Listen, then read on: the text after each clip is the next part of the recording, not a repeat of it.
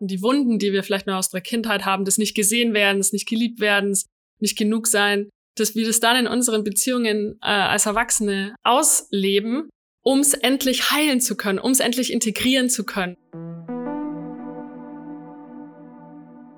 Hey und herzlich willkommen zurück beim Set und Setting Podcast. Hier ist Jascha und ich freue mich, dich heute auch wieder hier mit dabei zu haben. Hier bei Set und Setting dreht sich ja alles um Bewusstsein, Achtsamkeit und Spiritualität, moderne Spiritualität und uns ist es wichtig, veränderte Bewusstseinszustände wirklich zur Normalität zu machen, weil wir glauben, dass hier noch enormes Potenzial schlummert, was wir eben in unserem Alltagsbewusstsein oft gar nicht wahrnehmen können. Und da sind natürlich psychedelische Substanzen immer sehr vorne mit dabei, wenn es um solche Bewusstseinszustände geht. Deswegen machen wir da natürlich auch sehr viel Aufklärung darüber und sprechen hier auf dem Podcast mit allerlei Persönlichkeiten, die damit schon Erfahrung haben oder in einem professionellen Umfeld damit sogar arbeiten oder auch generell diese veränderten Bewusstseinszustände in ihr Leben integriert haben. Und sich dem Thema zu nähern ist natürlich überhaupt nicht einfach. Ich meine, deswegen haben wir hier diesen Podcast, damit du dich diesem Thema annähern kannst oder vielleicht bist du auch schon mittendrin. Und es ist oft sehr schwierig, sich zum Beispiel einer intensiven psychedelischen Reise auf eigene Faust zu nähern. Also gerade wenn es jetzt um intensivere Erfahrungen geht. Ich rede jetzt hier nicht von Microdosing, Minidosing oder einer normalen Dosierung, sondern von höheren Dosierungen. Und genau dafür haben wir unser Set und Setting Retreat ins Leben gerufen. Da geht es praktisch darum, dass wir dich in drei Tagen in einem legalen Umfeld in den Niederlanden durch eine intensive psychedelische Reise begleiten werden, mit jeglicher Vorbereitung und Integration die dafür wichtig ist.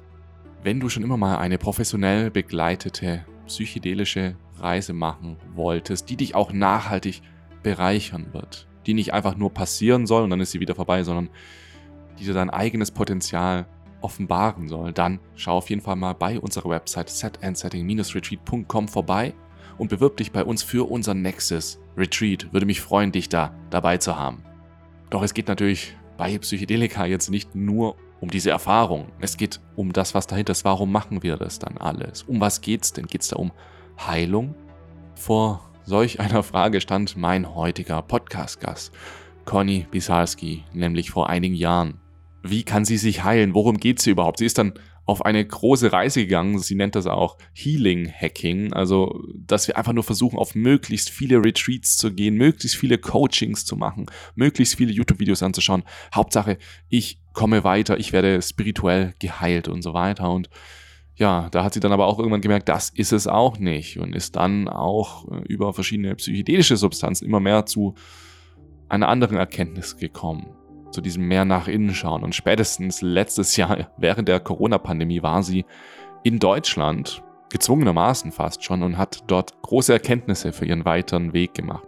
Und genau über ihre Erkenntnisse und auch meine Erkenntnisse sprechen wir heute. Das ist ein sehr tolles Gespräch geworden, denn wir bleiben wirklich nicht oberflächlich. Also heute geht es wirklich in die Tiefe und ich freue mich wirklich, dir dieses Gespräch zeigen zu dürfen. Es geht zum Beispiel noch um Themen wie Liebessprachen, wie wir gegenseitig Liebe zeigen, uns als Menschen und auch die Attachment Theory, darüber spricht Conny, fand ich sehr interessant. Also, wie verbinden wir Menschen uns eigentlich zu unseren Mitmenschen? Was für verschiedene Typen gibt es da? Ja, und wir reden natürlich noch über Achtsamkeit, emotionale Intelligenz, Psychologie und vieles, vieles mehr. Ist super schön geworden, dieses Gespräch, und ich möchte es dir jetzt präsentieren. Wir legen los mit Conny Wisalski.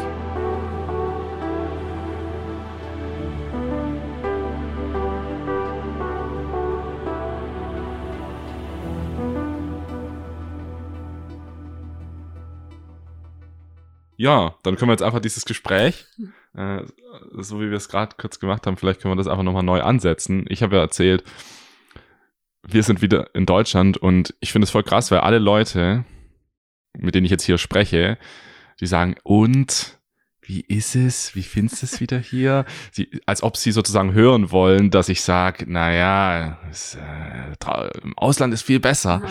Aber ich finde es voll geil hier in Deutschland. Mm. Ich kann, ich kann das alles voll wertschätzen. So, ich, ich sitze hier, es ist gemütlich warm, die Heizung läuft, ich habe hier meinen geilen Alpro Soja vegan Proteinshake vorhin getrunken. Ich, also, ich war hier joggen in der Natur draußen Nicht ein Auto war irgendwie da. Mm, herrlich. Ich finde es ganz gut hier. Mhm. Ähm, Du, du warst jetzt ja auch lange in Deutschland Mhm. und ich habe da auch gehört, du hattest das auch so ähnlich empfunden, oder? Ja, genau. Oder wie war es bei dir? Ich war recht überraschend dann doch so lange in Deutschland, war nicht geplant, aber dank Corona ähm, durfte ich fast ein ganzes Jahr in Deutschland verbringen und nach vielen, vielen Jahren des Reisens in anderen Ländern leben, sei es als analoger oder digitaler Nomade unterwegs zu sein, schon seit ich ein Teenager bin. Und ja, ich glaube, es war wirklich das, die längste Zeit, dass, die ich am Stück in Deutschland verbracht habe, seitdem ich ein Teenager war. Und es war eine sehr besondere Zeit. Also am Anfang dachte ich natürlich auch nur, naja, das ist ja nur für ein paar Monate. Ich war zu der Zeit gerade in Kanada, als das alles war, im März letztes Jahr. Mhm. Und bin dann sehr intuitiv, hatte ich den Call, zurück nach Deutschland zu fliegen. Wollte eben eigentlich zwischen Kanada und Mexiko pendeln. Mhm. Und äh, das war so, so das Ziel. Und dann war auch nach einer, so nach einer Suche nach einer neuen, Homebase in Mexiko. Und genau, bin dann nach Deutschland, dachte mir, naja, wird ja nicht so lange andauern.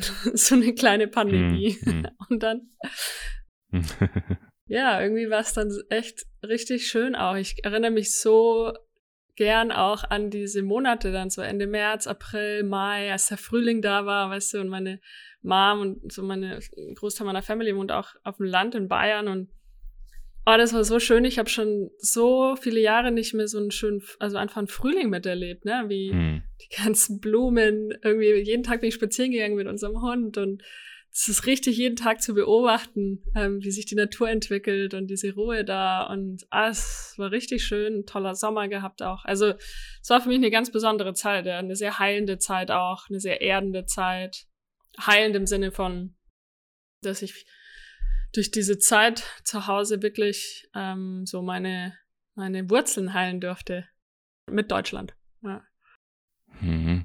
Das ist ja auch krass, was du gerade erzählt hast, dass du eigentlich schon seit frühen Alter selten in Deutschland warst. Also du hast deine Kindheit in Deutschland komplett verbracht. Mhm. Wo kam dann dieser Drang her, Deutschland zu verlassen? In, also rückblickend habe ich dann doch irgendwann mh, tiefere Antworten für die Frage gefunden, weil ich mich das auch immer gefragt habe. Für mich, also an der Oberfläche war für mich als Kind schon immer dieses Verlangen, da rauszukommen. Ich will weg, ich will weg, ich will weg. Ich wollte aus dieser Kleinstadt weg, weg aus Mhm. Deutschland Mhm. weg. Mir war das alles zu langweilig. So, das war so an der Oberfläche und ich bin dann eben mit 15, es war dann das, das für so ein Jahr nach, nach Amerika ein Highschool-Jahr gemacht und ähm, danach bin ich dann auf eine Schule, ich meine Eltern auf eine Schule nach England geschickt und mit 18 war ich dann schon drei Jahre im Ausland und habe mich dann nicht mehr richtig integrieren können ins Gymnasium, als ich zurückkam dann. Und naja, auf jeden Fall über die ganzen Jahre hinweg und so meine innere Reise und das Erkunden vieler Themen und Herausforderungen im Leben habe ich irgendwann verstanden, warum ich so viel weg wollte. Und Mhm. Es lag vordergründig einfach an der Situation in meiner Family. Es war zu der Zeit, als sich meine Eltern auch haben scheiden lassen. Ich war weg dann mit 15 und kam dann zurück nach einem Jahr und Mhm. mein Vater war dann ausgezogen. Mhm. Und davor war natürlich, ich kann mich nicht mehr so richtig an diese ganze Zeit erinnern. Ich weiß nur, dass ich ein recht rebellischer Teenager war, viel gestritten habe mit meinen Eltern und auch mit meiner Schwester kein gutes Verhältnis hatte. Ich habe mich nicht richtig ah, gesehen und gehört gefühlt in meiner Familie. Ich habe keinen, ich habe meinen Platz nicht so richtig gefunden und ich glaube, da waren einfach viele Faktoren zu der Zeit, dass ich habe mich gar nicht richtig geerdet und verwurzelt gefühlt, in, sei es in meiner Familie, sei es wo ich herkomme Ja. und fand halt immer so, woanders fand ich es besser, weil für mich da vielleicht einfach mehr, ja, ein besseres Leben lag oder so, weißt du? Und so habe ich dann auch viele Jahre meines Lebens damit verbracht, immer im nächsten Land und im nächsten Land, im nächsten Ort so nach einem besseren Leben zu suchen. Obwohl es ja nicht im Außen ist, zu finden ist, sondern woanders, ja. Ich kann das voll, ich kann da mega mit sympathisieren, weil ich, weil es bei mir so ähnlich ist, weil ich auch keine Verbindung zu meiner Familie hatte und immer noch Schwierigkeiten damit habe oder daran bin, sie aufzubauen. Und ich war auch so ein mega, mega rebellisch. Ich weiß nicht, bei mir war das so oder bei mir ist es so. Ich bin einfach so anders als meine Familie, so unglaublich anders. Und ich frage mich die ganze Zeit, bin ich einfach genetisch anders und deswegen passt's nicht? Oder bin ich anders geworden, weil ich nicht so sein wollte wie meine Familie? Hm. Um, mhm. Kennst du das? Ja, auf jeden Fall. Also interessant.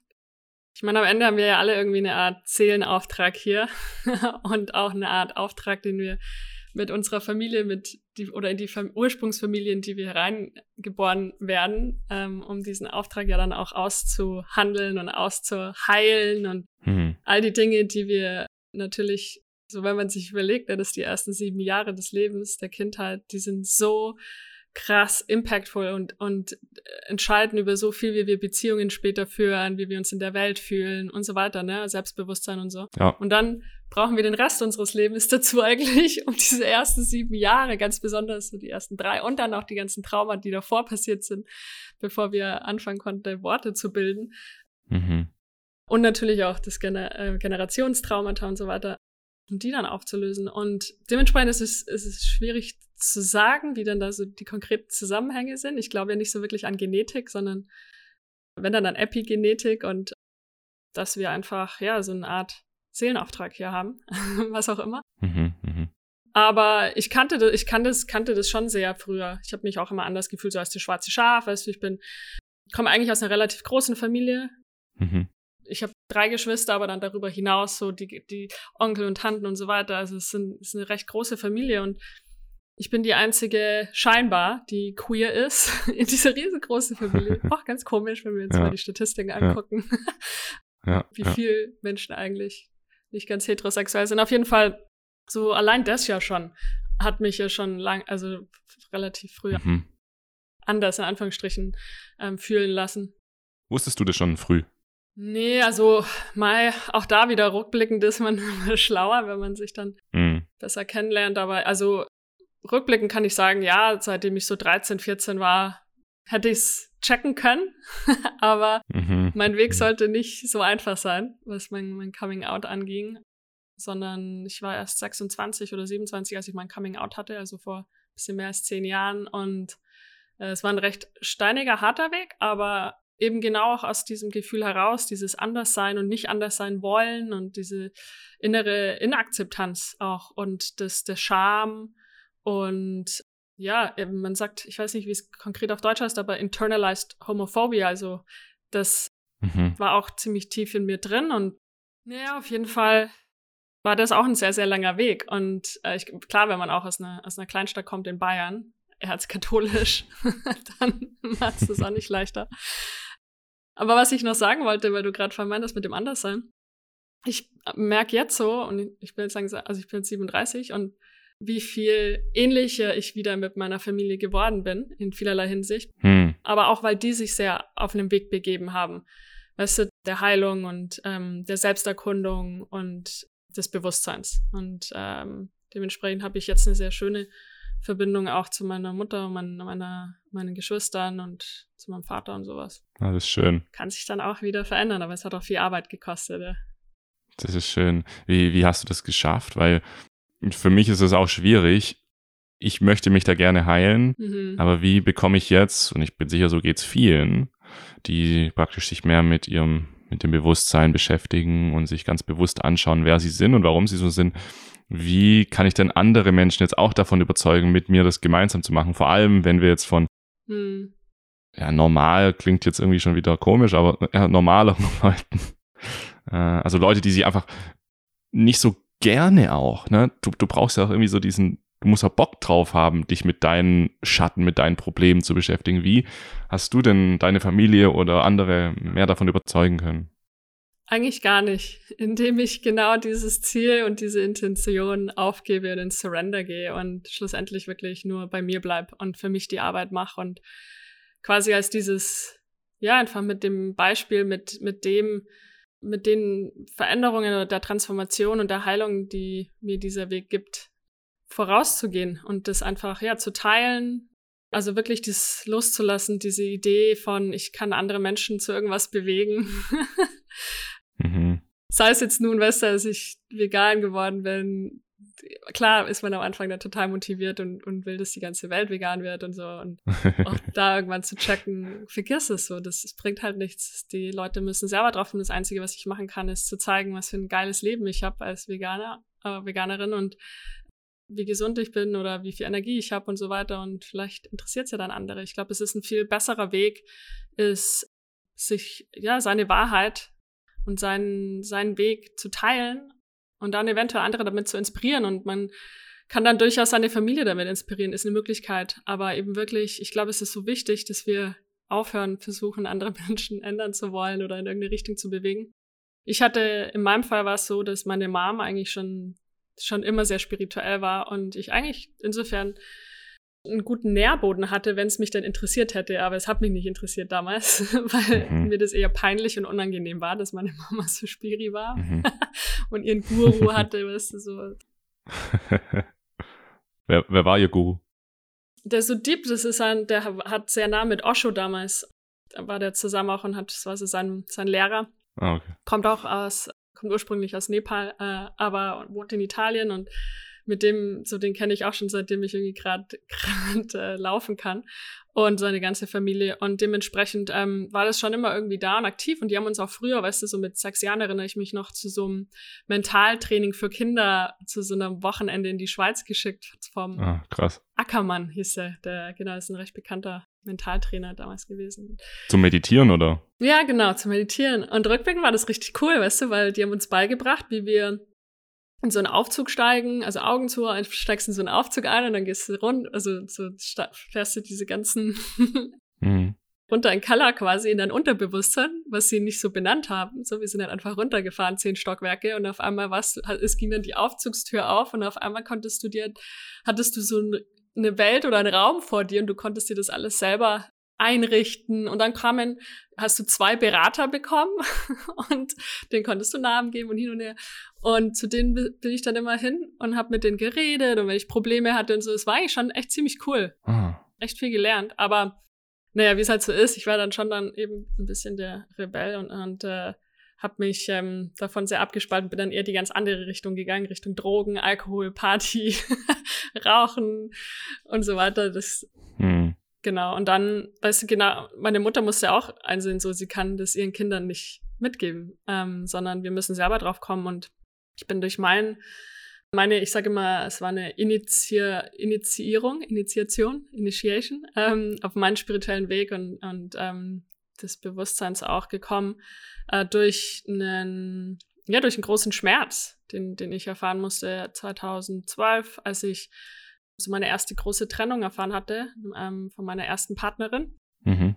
Nach meinem Coming Out und es war für mich das Allerschlimmste in dem Moment und dass dieser Schmerz, dieses durch die tiefste Dunkelheit gehen, ähm, diesen Verlust zu spüren, diese Zurückweisung, es war, wir waren irgendwie so zweieinhalb Jahre zusammen, was für mich eine, eine Ewigkeit war, weißt du, und ich dachte, wir würden heiraten und Kinder kriegen und so weiter und mhm. das erste Mal so, ja, und das nach vielen Jahren, das eben ja, im Closet zu sein auch, also mit meiner queer, mit meiner queeren Identität und da auch viel, ja, äh, Ängsten und Scham und so viel unterdrückt, weißt du, an Gefühlen. Mhm. Ich wusste gar nicht, wie ich, also was Gefühle sind. So, ich habe immer alles nur unterdrückt und dachte, ich check die Welt, weißt du, mit Mitte 20. Aber hat halt von Tut und Blasen keinen Plan eigentlich, was es heißt, bewusst zu sein. Und mhm. das hat diese Erfahrung, dieser Herzschmerz, der hat mich richtig auch geweckt. Und dann auch die, dann noch, was es war dann oft auch so eine Endlosschleife, immer wieder ähm, dasselbe Tape abspielen in Beziehungen über Jahre hinweg. Mhm, mhm, mhm, dann kamen noch so ein paar chronische Gesundheitsprobleme dazu, Magen-Darm, Hautprobleme und so weiter. Und ja, und da bin ich immer, immer weiter und immer tiefer rein und habe ganz viele Dinge ausprobiert. Bei meiner Schwester war es auch krankheitsbedingt, ähm, dass sie so auf ihren Weg gekommen ist damals. Und, und so findet jeder für sich selber seinen Weg. Und dann haben wir uns wieder so quasi zusammengetroffen, weißt du? Ja, verstehe. Und deswegen konnten wir dann wieder diese Verbindung zueinander finden und tauschen uns vor viel aus, weißt du, und waren auf Retreats zusammen. Ich weiß, ich, oder wir haben gemeinsam machen Breathwork zusammen und alle möglichen Sachen. Also wir, das ist ganz cool. Aber es war, ja, es war wirklich ein, Es war ein langer Weg. Ein langer Weg, ja, aber auch einfach, um zurück auf die Ursprungsfrage zu kommen, viel ausprobieren, wirklich alles sich angucken an Modalitäten und Praktiken, die es so gab über die Jahre, mehr inneren Frieden zu finden und um zu heilen und um nicht mehr diesen Schmerz hm. spüren zu müssen. Ja. Also, wie du es gerade gesagt hast, war das dann 2012, so diesen großen Umbruch auch irgendwie. Mhm. Bevor wir in diesen Umbruch jetzt reingehen und was da dann alles passiert ist, was du alles probiert hast, hätte ich jetzt mal gespannt gefunden, die Person, die du jetzt so ein bisschen angeschnitten hast, die du warst, also zwischen mhm. 18 und 27 oder so, mhm. die fände ich mal interessant, ein bisschen zu erörtern. Vor allem, weil du ja nicht in Deutschland, weil du ja Nomade warst, weil du rumgereist bist, weil das so ein bisschen die Leute glauben, also alle, alle digitalen Nomaden, alle Leute, die jetzt quer durch die Welt reisen, in anderen fremden Ländern, an denen es warm ist und super toll, die sind alle ganz glücklich. Mhm. Und das ist auch das, was ich wahrgenommen habe, das ist nicht so. Oft treffe ich auch Deutsche im Ausland, die sind nicht so glücklich, so gefühlt, auch wenn die nicht in Deutschland sind. Deswegen ja. kennst du das? Mhm. Und äh, ja, wie, wie war das denn für dich? Weil irgendwie wolltest du ja dieses Leben leben, dieses ja, frei, mhm. überall auf der Welt, aber vielleicht war es dann letztendlich doch nicht so geil.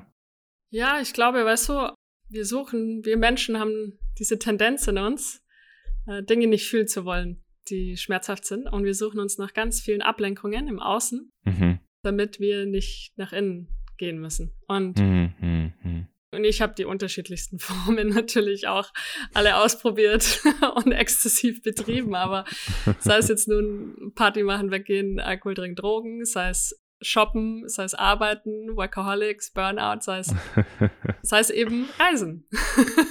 mhm. Also es ist immer im, es ist alles das Gleiche, nur halt unterschiedliche Facetten und Farben des, derselben. Die Intention ist unterbewusst die gleiche. Was hat am besten funktioniert? Was hat am besten funktioniert? Was hat dich am meisten abgelenkt? Das Reisen hat mich sehr gut abgelenkt, ja, würde ich schon sagen, weil ah, okay. man es natürlich auch immer unter dem Aspekt dann sich selber verkaufen kann und anderen Leuten verkaufen kann von ich will frei sein. Mhm. und am Ende suchen wir ja immer ein, also entweder, zum einen versuchen wir uns immer irgendwie abzulenken, eben von den Dingen, die wir nicht fühlen wollen oder die Schatten nicht anzugucken, die mhm. diesen Gewölben unseres unser Bewusstseins lauern. Oder aber wir suchen, wir, wir, wir suchen immer ein bestimmtes Gefühl. Ne? Also mit jedem Ziel, das wir uns ja setzen, mit jedem, im, im Grunde ist ja die, die Manifestierung dessen ist im Grunde egal. So, es geht immer nur um, um eine Art Gefühl. Und sei es nun, wenn wir nach einer Beziehung suchen, sei es, wenn wir auf Reisen gehen wollen, wenn wir, weiß ich nicht, irgendwas Neues lernen möchten, wenn wir Sport machen wollen. Es geht immer um was etwas tiefer. Wir gucken, ne, wir bewegen uns so viel an dieser Oberfläche und denken, ich will das, weil ich will reisen, weil es mich frei macht. Aber eigentlich ist da was anderes drunter. Mhm. Und besonders wenn sowas so exzessiv ist, weißt du, und diese mhm. Ultra-Unabhängigkeit, diese Hyper-Unabhängigkeit, die ich sehr lange gelebt habe, mhm. dieses, ich kann alles alleine machen und ich kann auf mich selber aufpassen und ich will unabhängig sein und mein Ding machen und nicht eingesperrt sein und mhm. genau, und dann war das für mich natürlich sehr einladend, in diese vielen unterschiedlichen Länder zu reisen und, äh, und auch zu leben. Und ich bin, ja, in meinen Zwanzigern war ich dann viel in Asien und Mittelamerika und Südamerika und so weiter.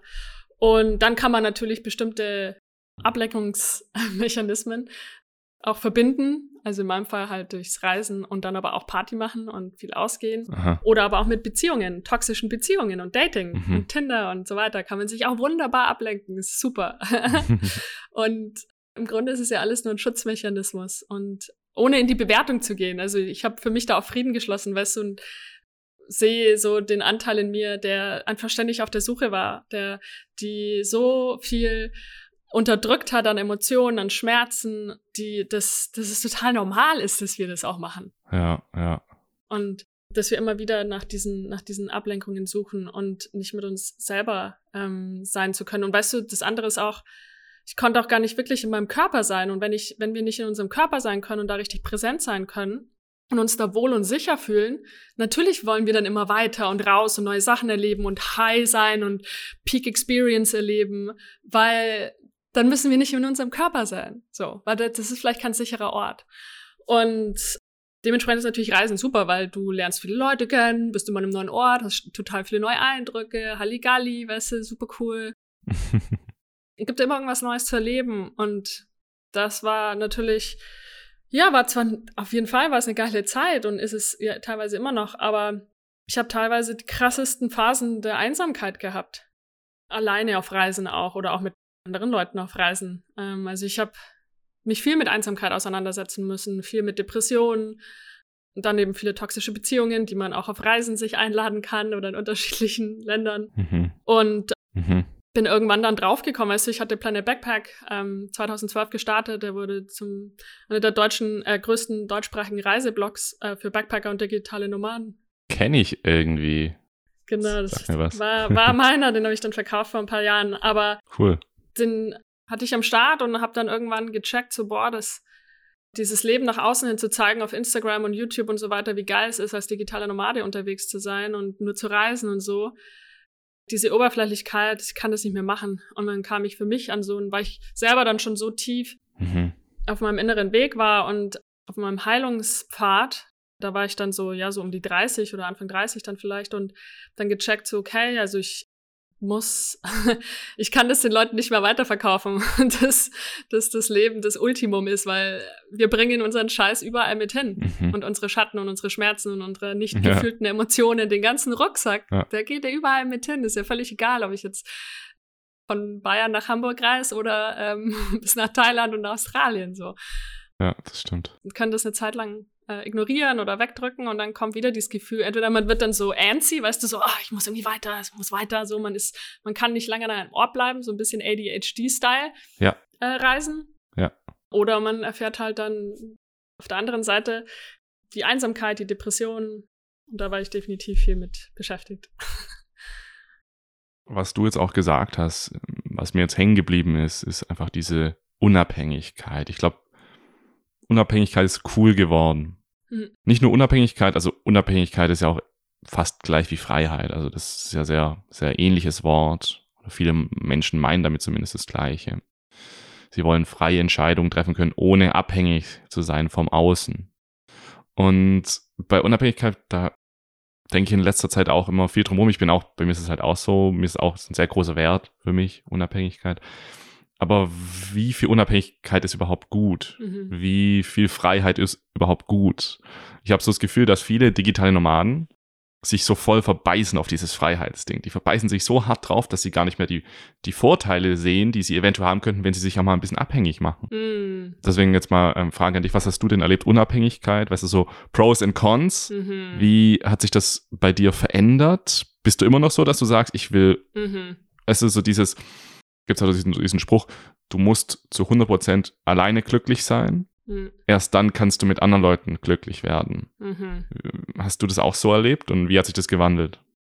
Ja, super Frage. Also zum einen glaube ich, ist es ja auch immer wirklich wichtig zu verstehen, woher kommt denn dieser, dieses Bedürfnis nach dieser Ultra-Unabhängigkeit, ne? Nach diesem, mhm. warum habe ich dieses starke Bedürfnis danach und diesen Drang danach, so unabhängig zu sein, so unendlich frei zu sein? Was war vielleicht in meiner Kindheit, in meiner Jugend, was auch immer, aber eben auch vielleicht vorher schon. Also ich, ich setze mich gerade wahnsinnig viel auch mit dem Thema ähm, vererbte Traumata auseinander, mhm. weil ich glaube, es ist, wär, es ist ein Trugschluss zu denken, dass wir, dass nur alles das, dass alles nur in diesem jetzigen Leben so passiert oder, oder dass wir das so annehmen.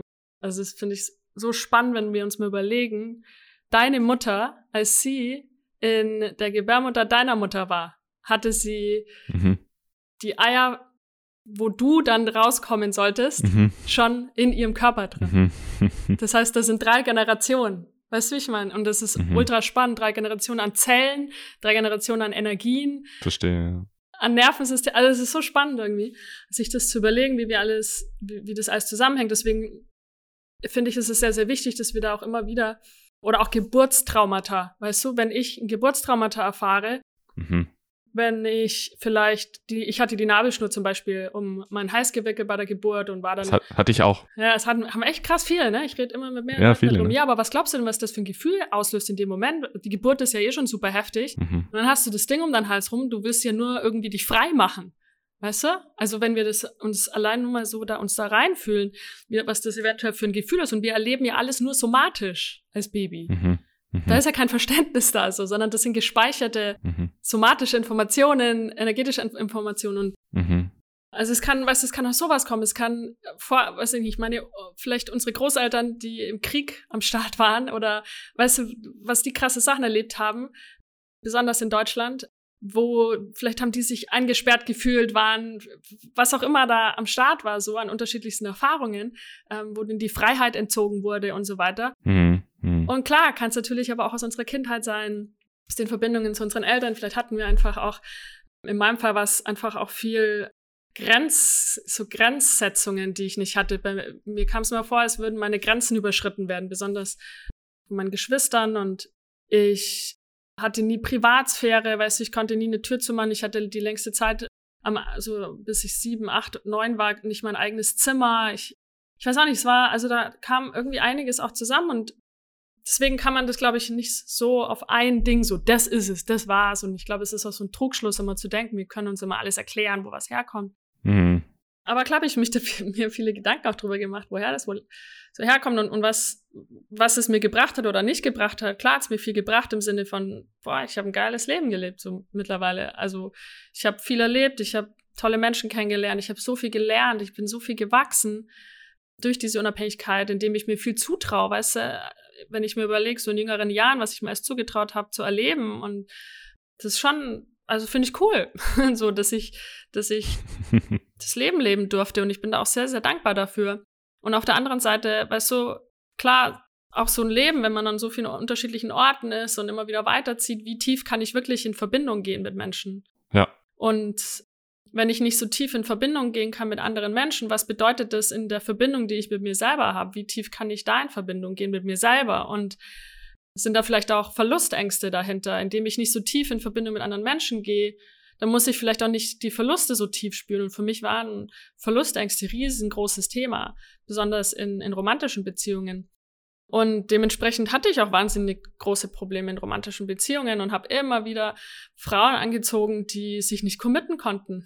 Ich so, ich verstehe das nicht. Ah, ja, ja, ich verstehe. und ähm, aber weißt du, ich habe auch ein Leben gelebt, nach außen hin zumindest. Das, ich war nach außen hin so die starke, unabhängige Conny und aber innen drin war ich, weißt du, sehr, ähm, habe ich mich so ungeliebt gefühlt und nicht gut genug und hatte, hatte so viele Verlustängste und so viel Traurigkeit und Einsamkeit in mir drin und was ich nie zeigen wollte anderen Menschen. Und ich glaube, für mich war es, ist es echt so ein ich bereue nichts, weißt du, ich würde, ich sage, würde auch nie was im Leben bereuen, so what's the point? Es, es hat mich alles genau dahin gebracht, wo ich heute bin und it's all good. Ähm, es gibt auch so ein, quasi ein Happy End zu dem Ganzen.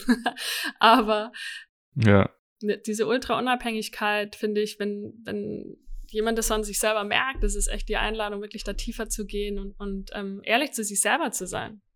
Und was, was können denn jetzt aus deiner Sicht so die Vorteile von Abhängigkeit sein? Hat es wirklich Vorteile? Kann das wirklich auch was Gutes haben, abhängig mm. zu sein? Naja, ich meine, wenn wir uns überlegen, dass wir Menschen sind soziale Kreaturen, ne? wir sind ähm, eine soziale Spezies, wir sind alle in Abhängigkeit. Wir können gar nicht überleben, ohne in Abhängigkeit miteinander zu sein. Und ich glaube, wenn wir auch besser verstehen, wie wir Menschen einfach funktionieren mhm. als Spezies und dass es nichts Bewertendes ist, nichts Schlechtes ist, in Abhängigkeit zu sein. Das ist ja immer wieder auch eine Gratwanderung, je nachdem, was für Erfahrungen wir im Leben gemacht haben in Beziehungen, kann es halt auch gefährlich wirken, weißt du? Deswegen, ich hatte halt viel mit dem Thema Co-Abhängigkeit zu tun, weil ich viel zu viel und viel zu oft immer so in das Feld von den anderen Menschen reinging oder von anderen Frauen oder whatever in Beziehungen aus Verlustangst heraus, aber auch eben aus Ängsten heraus, weil ich äh, geliebt werden wollte, weil ich ja, weiß ich nicht, das scheinbar auch so gewohnt war, irgendwie so eine, so eine Konditionierung in mir, in mir drin hatte, irgendwie beweisen zu müssen. Und dann war natürlich, ähm, bis ich dann gecheckt habe, dass das auch nicht gesund ist, dass da ganz schnell eine toxische Verbindung dann entstehen kann, wenn ich meinen Wert die ganze Zeit von einer anderen Person abhängig mache. Und dann kommen wir ja in dieses Feld der Co-Abhängigkeit, die unglaublich schmerzhaft dann auch sein kann, wo wir, wo ich dann auch lang in Beziehung geblieben bin, die oder in, in Verbindungen, die einfach überhaupt nicht gesund waren, die ganz viel Schmerz hervorgebracht haben, noch mehr. Natürlich dann auch mhm. viele Learnings und viel Heilung irgendwann dann wieder, aber es waren echt krasse Jahre teilweise und und da für mich diesen Mittelweg dann zu finden, hinzu, kann, wie, wann weiß ich, dass ich einer Verbindung trauen kann? Wann kann ich einer Abhängigkeit vertrauen? Und das sind auch Sachen, die ich jetzt mit meiner jetzigen Partnerin immer mal wieder mhm. aushandle sozusagen. Mhm. Weil sie sehr, sehr langzeitbeziehungserfahren ist und sehr stark ins Commitment gehen kann. Und ähm, ich manchmal dann so sag, oh, also ist das jetzt einfach eine, eine gesunde Abhängigkeit ja. In bestimmten Situationen so oder ist das jetzt schon Co-Abhängigkeit? Ja, und das sind ja, Sachen, ja. die, die besprechen wir dann auch miteinander und führen da rein oder atmen gemeinsam oder ähm, arbeiten auch ab und, ab und an mal, ähm, wenn es nötig ist, mit einer, mit einer Beziehungstherapeutin oder Paartherapeutin und um da tiefer reinzugucken, weil es einfach wir so ja, je nachdem, wie wir aufgewachsen sind und was für Verbindungen und was für Attachment-Styles wir ähm, gelernt haben, glaube ich, ist es für den einen leichter und für den anderen schwieriger. Aber ich hab, darf lernen, dass in Abhängigkeit mit einem Menschen zu sein, was sehr Schönes sein kann. Es muss nichts Toxisches, Ungesundes sein. Es kann was sehr Schönes und Gesundes und auch was Freies sein. Ich muss nicht, ich kann in Abhängigkeit sein und mich trotzdem frei fühlen. Und das sind für mich gerade auch so neue Erfahrungen, die ich machen darf. Mhm. Habe ich auch gelernt. So, wenn du erstmal wirklich committen lernst, ja. dann kriegst du auch wieder mehr Freiheit, weil dann musst du dich gar nicht mehr um das kümmern, auf das du dich committed hast. Das heißt, wenn du dich so committed hast auf eine Frau, dann musst du nicht mehr nach anderen Frauen schauen. Dann musst du dir nicht mehr überlegen, ob das die richtige Frau ist, weil das ist abgehakt. Das ist eigentlich egal. Mhm. Du hast dieses Commitment gegeben. Klar, du gehst dann aber auch wieder das Risiko ein. Du gehst, das ist, was du ja auch gerade gesagt hast, ist es jetzt eine gute Abhängigkeit oder ist es so eine Co-Abhängigkeit, eine negative Abhängigkeit? Mhm. Aber letztendlich bleibt, glaube ich, wirklich das einzige Gegenmittel ist Vertrauen. Mhm. du kannst, was willst du machen? So, du, du wirst es nie rausfinden, egal was ist.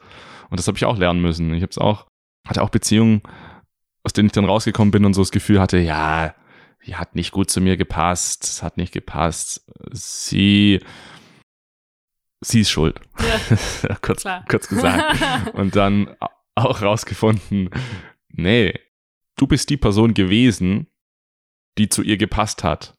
Aber die Person, die du gewesen bist, um zu ihr zu passen, ist nicht die Person, die du eigentlich bist, mhm. sondern nur eine unterbewusste Person, die du kreiert hast, mhm. um von der Person, die du eigentlich bist, abzulenken, weil die Person, weiß nicht, mhm. weil das zu viel Verletzlichkeit wäre wahrscheinlich. Könntest du es jetzt nochmal in der Ich-Version sagen? Mm. Mir fällt oft auf, das äh, habe ich lustigerweise gestern erst mit meiner Partnerin drüber gesprochen, dass wir ganz oft ein bisschen disassoziieren von unserem Ich, mhm. wenn was so ein bisschen unangenehm ist oder verletzlich ist, dass wir dann in der Mann- oder Du-Version erzählen. Ja.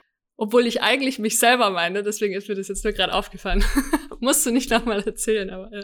Nee, nee, ich, ich achte da auch wirklich schon seit einigen Monaten drauf. Ich habe zum Beispiel Mann, habe ich komplett, also nicht komplett, aber ich versuche Mann gar nicht mehr zu sagen. Ja. Und mit diesem Du spreche ich meistens so ein bisschen mit mir selbst. Du, Jascha. Mm, mhm. Aber du hast recht, also das ist mega interessant, dieses Thema, mhm. weil ich da jetzt auch schon seit einiger Zeit drauf achte. Spannend, ne? Ja, ja. Ja, ja das ist spannend. ich wollte jetzt aber auch noch auf toxische Beziehungen raus. Ja. Weil ich da auch gemerkt habe, dass das eben viel mit dieser Unabhängigkeit und mit dieser Abhängigkeit zu tun hat und dass du eben immer die Dinge, guck, hier kann ich jetzt ja du sagen. Na, mit du meine ich jetzt, ah, wenn ich sage du, meine ich alle, wenn ich sage ich, meine ich ich. Ah, du ist meine, du ist mein, ähm, mein Ersatz für Mann. Okay. So, jetzt habe ich es rausgefunden. Ja. Okay, also, was wollte ich jetzt überhaupt sagen? Du ziehst das an, was du ausstrahlst. Und. Oder was du nicht in dir gelöst hast. Oder was ich nicht in mir gelöst habe. Und dann versuchst du vielleicht, das mit der anderen Person irgendwie zu heilen. Mhm. Was ist das eigentlich? Was wollen wir in uns heilen? Was soll das überhaupt heißen, dieses Heilen? Das ist auch so ein, mhm. so ein Wort, wo es mal ganz cool wäre, da eine gute Definition zu haben, weil ich hatte jetzt auch vor ein paar Tagen eine sehr mhm. tiefgründige und sehr mich weiterbringende Erfahrung mit MDMA. Mhm. So eine Selbsttherapieerfahrung und da habe ich eine krasse Erkenntnis über auch meine Kindheit rausbekommen. Das war so wie das fehlende Puzzlestück. Hm. So, da gab es noch so ein Puzzlestück, das hat gefehlt, wie du es nämlich gesagt hast vorhin, das habe ich auch vor ein paar Monaten so rausgefunden. Es gibt nicht diese eine Erfahrung, die du irgendwie in deiner Kindheit hattest und deswegen ist es ist das so gewesen. Sondern das ist irgendwie ein Sammelsorium aus ganz vielen Erfahrungen. Das ist, das, das ist einfach, so war es halt einfach. Und ich hatte jetzt dieses letzte Puzzlestück bekommen, dass es einfach an Kennst du das Konzept der Liebessprachen, diese fünf Liebessprachen? Mhm. Und da habe ich das rausgefunden, dass es daran lag bei mir. Und das hat mich jetzt auf diesen Weg gebracht zur Heilung. Also mhm. ich bin schon die ganze Zeit auf diesem Weg, aber jetzt weiß ich wirklich, was ich heilen kann. Mhm. Und das ist witzig, ich benutze dieses Wort. Ich möchte das heilen, aber was soll das überhaupt bedeuten? Mhm. Gibt es denn eine vollständige Heilung? Gibt es diese, dieses Szenario, bei dem du dann auf einmal frei von all dem bist und wirklich ein reiner Mensch bist. Hm. Wie hast du das erfahren? Ja, spannend. Gibt's das? Spannend, ja, weil ich war ja jahrelang auf dieser, die, die Suchende nach der Heilung, nach der ultimativen Pille. mhm. Aber ich würde sagen, und ich werde auch immer feiner mit Worten auch, weil ich würde sagen, beim Thema Heilen bedeutet es ja dann auch immer was, dass irgendwas gebrochen ist, ne? oder halt nicht stimmt oder wie auch immer. Hm, hm, hm. Und äh, ich verwende auch viel die, das Wort integrieren. Ähm, denn was, was ist, was wollen wir heilen? Genau. Irgendeine Art Erfahrung aus unserer Vergangenheit oder vorgeburtlich, was auch immer, wo auch immer es herkommt. Aber es geht in irgendeiner Art und Weise um eine Art Integration. Es ist irgendwas passiert, was wir in diesem Moment nicht verarbeiten konnten, was wir nicht richtig fühlen konnten. Wir haben uns nicht sicher gefühlt, nicht geliebt gefühlt, nicht gesehen gefühlt, in was auch immer für eine Dimension, was da passiert ist. Und da gibt es so viele Variationen und weißt, wir reden ja immer über Trauma und dann gibt es ja das eine, ähm, das Trauma mit dem großen T im Englischen und das Trauma mit dem kleinen T. Mhm. Das Trauma mit dem großen T ist ja oftmals, was viele denken, so wenn man zum Beispiel Gewalt erlebt hat mhm, mhm, oder einen krassen Unfall hatte oder ein Elternteil gestorben ist, dann würde man das so unter Big T Trauma mhm. klassifizieren. Und dann gibt's so ähm, Small T Trauma, was so viel ist, was passieren kann, besonders in der Kindheit, während wir noch sehr verletzlich sind, ähm, uns nicht selber schützen können, wo wir noch so roh sind, weil wir, wir brauchen mhm. die Liebe von außen, wir brauchen diese Abhängigkeit. Ähm, wir müssen gesehen werden und ähm, gehört werden, um uns um in unsere Kraft kommen zu können. Wir müssen das Gefühl kriegen, dass wir gewertschätzt werden, dass unser Leben gewertschätzt wird, nur weil wir da sind, nicht weil wir irgendwas machen müssen dafür. Und das könnte man dann auch unter Entwicklungstrauma zum Beispiel klassifizieren vielleicht. Also da ähm, gibt es mittlerweile ja wirklich viele Kategorien und so weiter davon. Aber im Grunde finde ich, geht es halt ähm, um zum einen Erfahrungen, die wir nicht integrieren konnten, die wir nicht, die aber trotz allem weiter in unserem Körper weiterleben ähm, bestimmte Muster, die wir entwickelt haben äh, in der Beziehung zu unseren Eltern, in unserer Beziehung zu unseren Geschwistern auch oder eben auch somatische Erfahrungen, somatische Traumata, die wir hatten, äh, bevor wir reden konnten. Deswegen, wir können uns nicht alles erklären, weil, dies, weil wir eigentlich die ersten zwei, drei Jahre überhaupt nicht reden können. Und da passieren, passieren ja, man sagt zwischen dem, ich weiß gar nicht, ich glaube bis zum 20. Monat entwickelt sich unser Attachment Style, also wie wir in Verbindung gehen. Mm. Mm. Und das ist dann festgelegt, sozusagen. und wenn sich dann immer viel ändert, dann erleben wir diesen, diese Art, der, wie wir mit anderen Menschen uns verbinden. Also die Liebessprache. Mm, ja, nein. Also Attachment Style ist eher, es gibt die einen, die haben einen sicheren Attachment-Style, weißt du, die sind Aha. mit äh, besonders einer Mutter aufgewachsen. Äh, das ist natürlich so die, die wichtigste Person, die ersten mhm. zwei Jahre, die einem das Gefühl der Sicherheit gegeben hat. Und da gibt es auch ähm, wissenschaftliche Experimente dazu, wo die, äh, weißt du, die Mutter ist mit ihrem, mit ihrem Kleinkind, mit ihrem Toddler in einem, in einem Raum und die spielen so und auf einmal geht die Mutter weg. Mhm. Und dann geht die geht aus dem Raum raus und dann wird geguckt, was macht jetzt das Baby. Mhm. Und dann gibt es unterschiedliche Reaktionen, aber in den meisten Fällen handelt es sich um, um zwei oder drei große. Die einen die machen, die sind so ein bisschen verwirrt so und denken sich, ja, wo ist sie denn jetzt hin? Und so merkst so ein bisschen, kleiner Stress, aber dann ist so, naja, die wird schon wieder kommen, weil die vertrauen darauf aus den vorherigen Erfahrungen, die kommt wieder. Mhm, Spielen dann so ein bisschen weiter. Wenn dann die Mutter wieder kommt, mhm, dann können die sich auch relativ schnell wieder mit ihrer mit der Mutter verbinden und mhm, gehen dann wieder relativ schnell so zum Spielen zurück und alles easy so. Ne? Das ist so ein Secure Attachment. Wenn wir mhm, dann ähm, in den Insecure Attachment gehen, was zum einen die Ängstlichen, also ich kenne die ganzen Begriffe immer nur in Englisch, weil ich das alles immer nur auf Englisch gelesen und gelernt habe. ja, Also Anxious Attachment Style, wo ich auch eher darunter gehöre, wobei ich eher so eine Mischform auch bin, gibt es Anxious und Avoidant. Und die Anxious im Grunde genommen, da ähm, geht die Mutter dann aus dem Raum und das Kind fängt an zu weinen und mhm, hat einfach Angst und versteht nicht, wo die Mutter hin ist. Und ähm, die Mutter kommt dann irgendwann wieder und das Kind klammert sich an die Mutter und oh, endlich ist die Mama wieder da. Und dann erst kann sie es langsam, langsam wieder entspannen, weißt du? mhm, Durch diese Verbindung kommt es wieder, kommt da, da kann der Körper sich wieder runterregulieren, das Nervensystem. mhm, mhm, Bei dem Avoidance-Style ist es so, dass die Mutter dann geht, das Baby tut dann so, oder sagt man, auf der Oberfläche guckt so aus, als würde es dem Kind nicht viel tun. Das spielt einfach weiter. mhm, Aber es wird dann, die haben gemessen, dass selbst auch solche Babys mhm, ein aktiviertes Ner ähm, Sympathikus am Start haben, dass das Nervensystem aktiviert ist, dass die auch unter Stress stehen. mhm, mhm, Nur man sieht, die, die haben nicht den Ausdruck dessen. ja, Wenn die Mutter dann wieder kommt, das ist dann wie so, wie so ein bisschen passive Aggressivität. Die Mutter kommt dann irgendwann wieder und die ignorieren die Mutter dann. Die wollen mit der gar nichts zu tun haben erstmal. Und ah, es dauert dann relativ lang, bis die wieder in die Verbindung gehen können mit der Mutter. Also da gibt's ganz viele unterschiedliche, aber das ist so ein Klassiker, dieses. das sind die nervigsten Kinder. also, also schwer zu sagen, ähm, aber die, die anxious, also die insecure, diese avoidant und anxious, die gehören in die, in die eine Gruppe. Und dann gibt's eben die, die secure attachment. Oder nicht die Kinder, da habe ich mich falsch ausgedrückt. Das, weil ich nicht so bin, Mhm. Triggert es mich so, wenn Leute einfach nicht zeigen, ob sie sich freuen oder nicht, sondern wenn sie so Mm. passiv, wie du sagst, dieses passiv-aggressive, das triggert mich. Mm, ja. Aber ist geil, mega spannend, was du erzählt hast. ist ja auch nur ein, in irgendeiner Art und Weise ein Schutzmechanismus, den wir gelernt haben. Und Mhm. aber vielleicht auch, ne, dieses, wenn, wenn wir das dann so in dem anderen so bewerten, was ist der Anteil in mir, der vielleicht auch manchmal so ist, ne? Ja, Dieser Schattenanteil. Und das ist ja auch so spannend. Aber ich bin auf jeden Fall auch manchmal so. ja, klar, eben, genau. Und eben, also insofern ist, ist diese ganze Attachment-Geschichte wahnsinnig spannend, weil die schon so früh stattfindet. Und da so es so viel zu lernen gibt, ähm, wie wir Menschen funktionieren. Und wenn wir mit Menschen in Beziehung gehen als Erwachsene, dann sind wir ja nicht wirklich erwachsen. Eben Wenn unser Prefrontal Cortex hier, das, das unser Gehirn da oben, das, äh, der, der jüngste Teil unsere, unseres Gehirns aktiviert ist und am Start ist, dann kommen zwei Erwachsene zusammen. Aber wenn es dann um was Emotionales geht, Hm. Und dann unser, unser limbisches Gehirn, unsere Amygdala und so weiter aktiviert ist, dann gehen wir ganz schnell zurück in, in die Muster, in, in die Aktivierung des Nervensystems aus unserer Kindheit. Und dann kommen auf einmal zwei Kinder zusammen, Hm.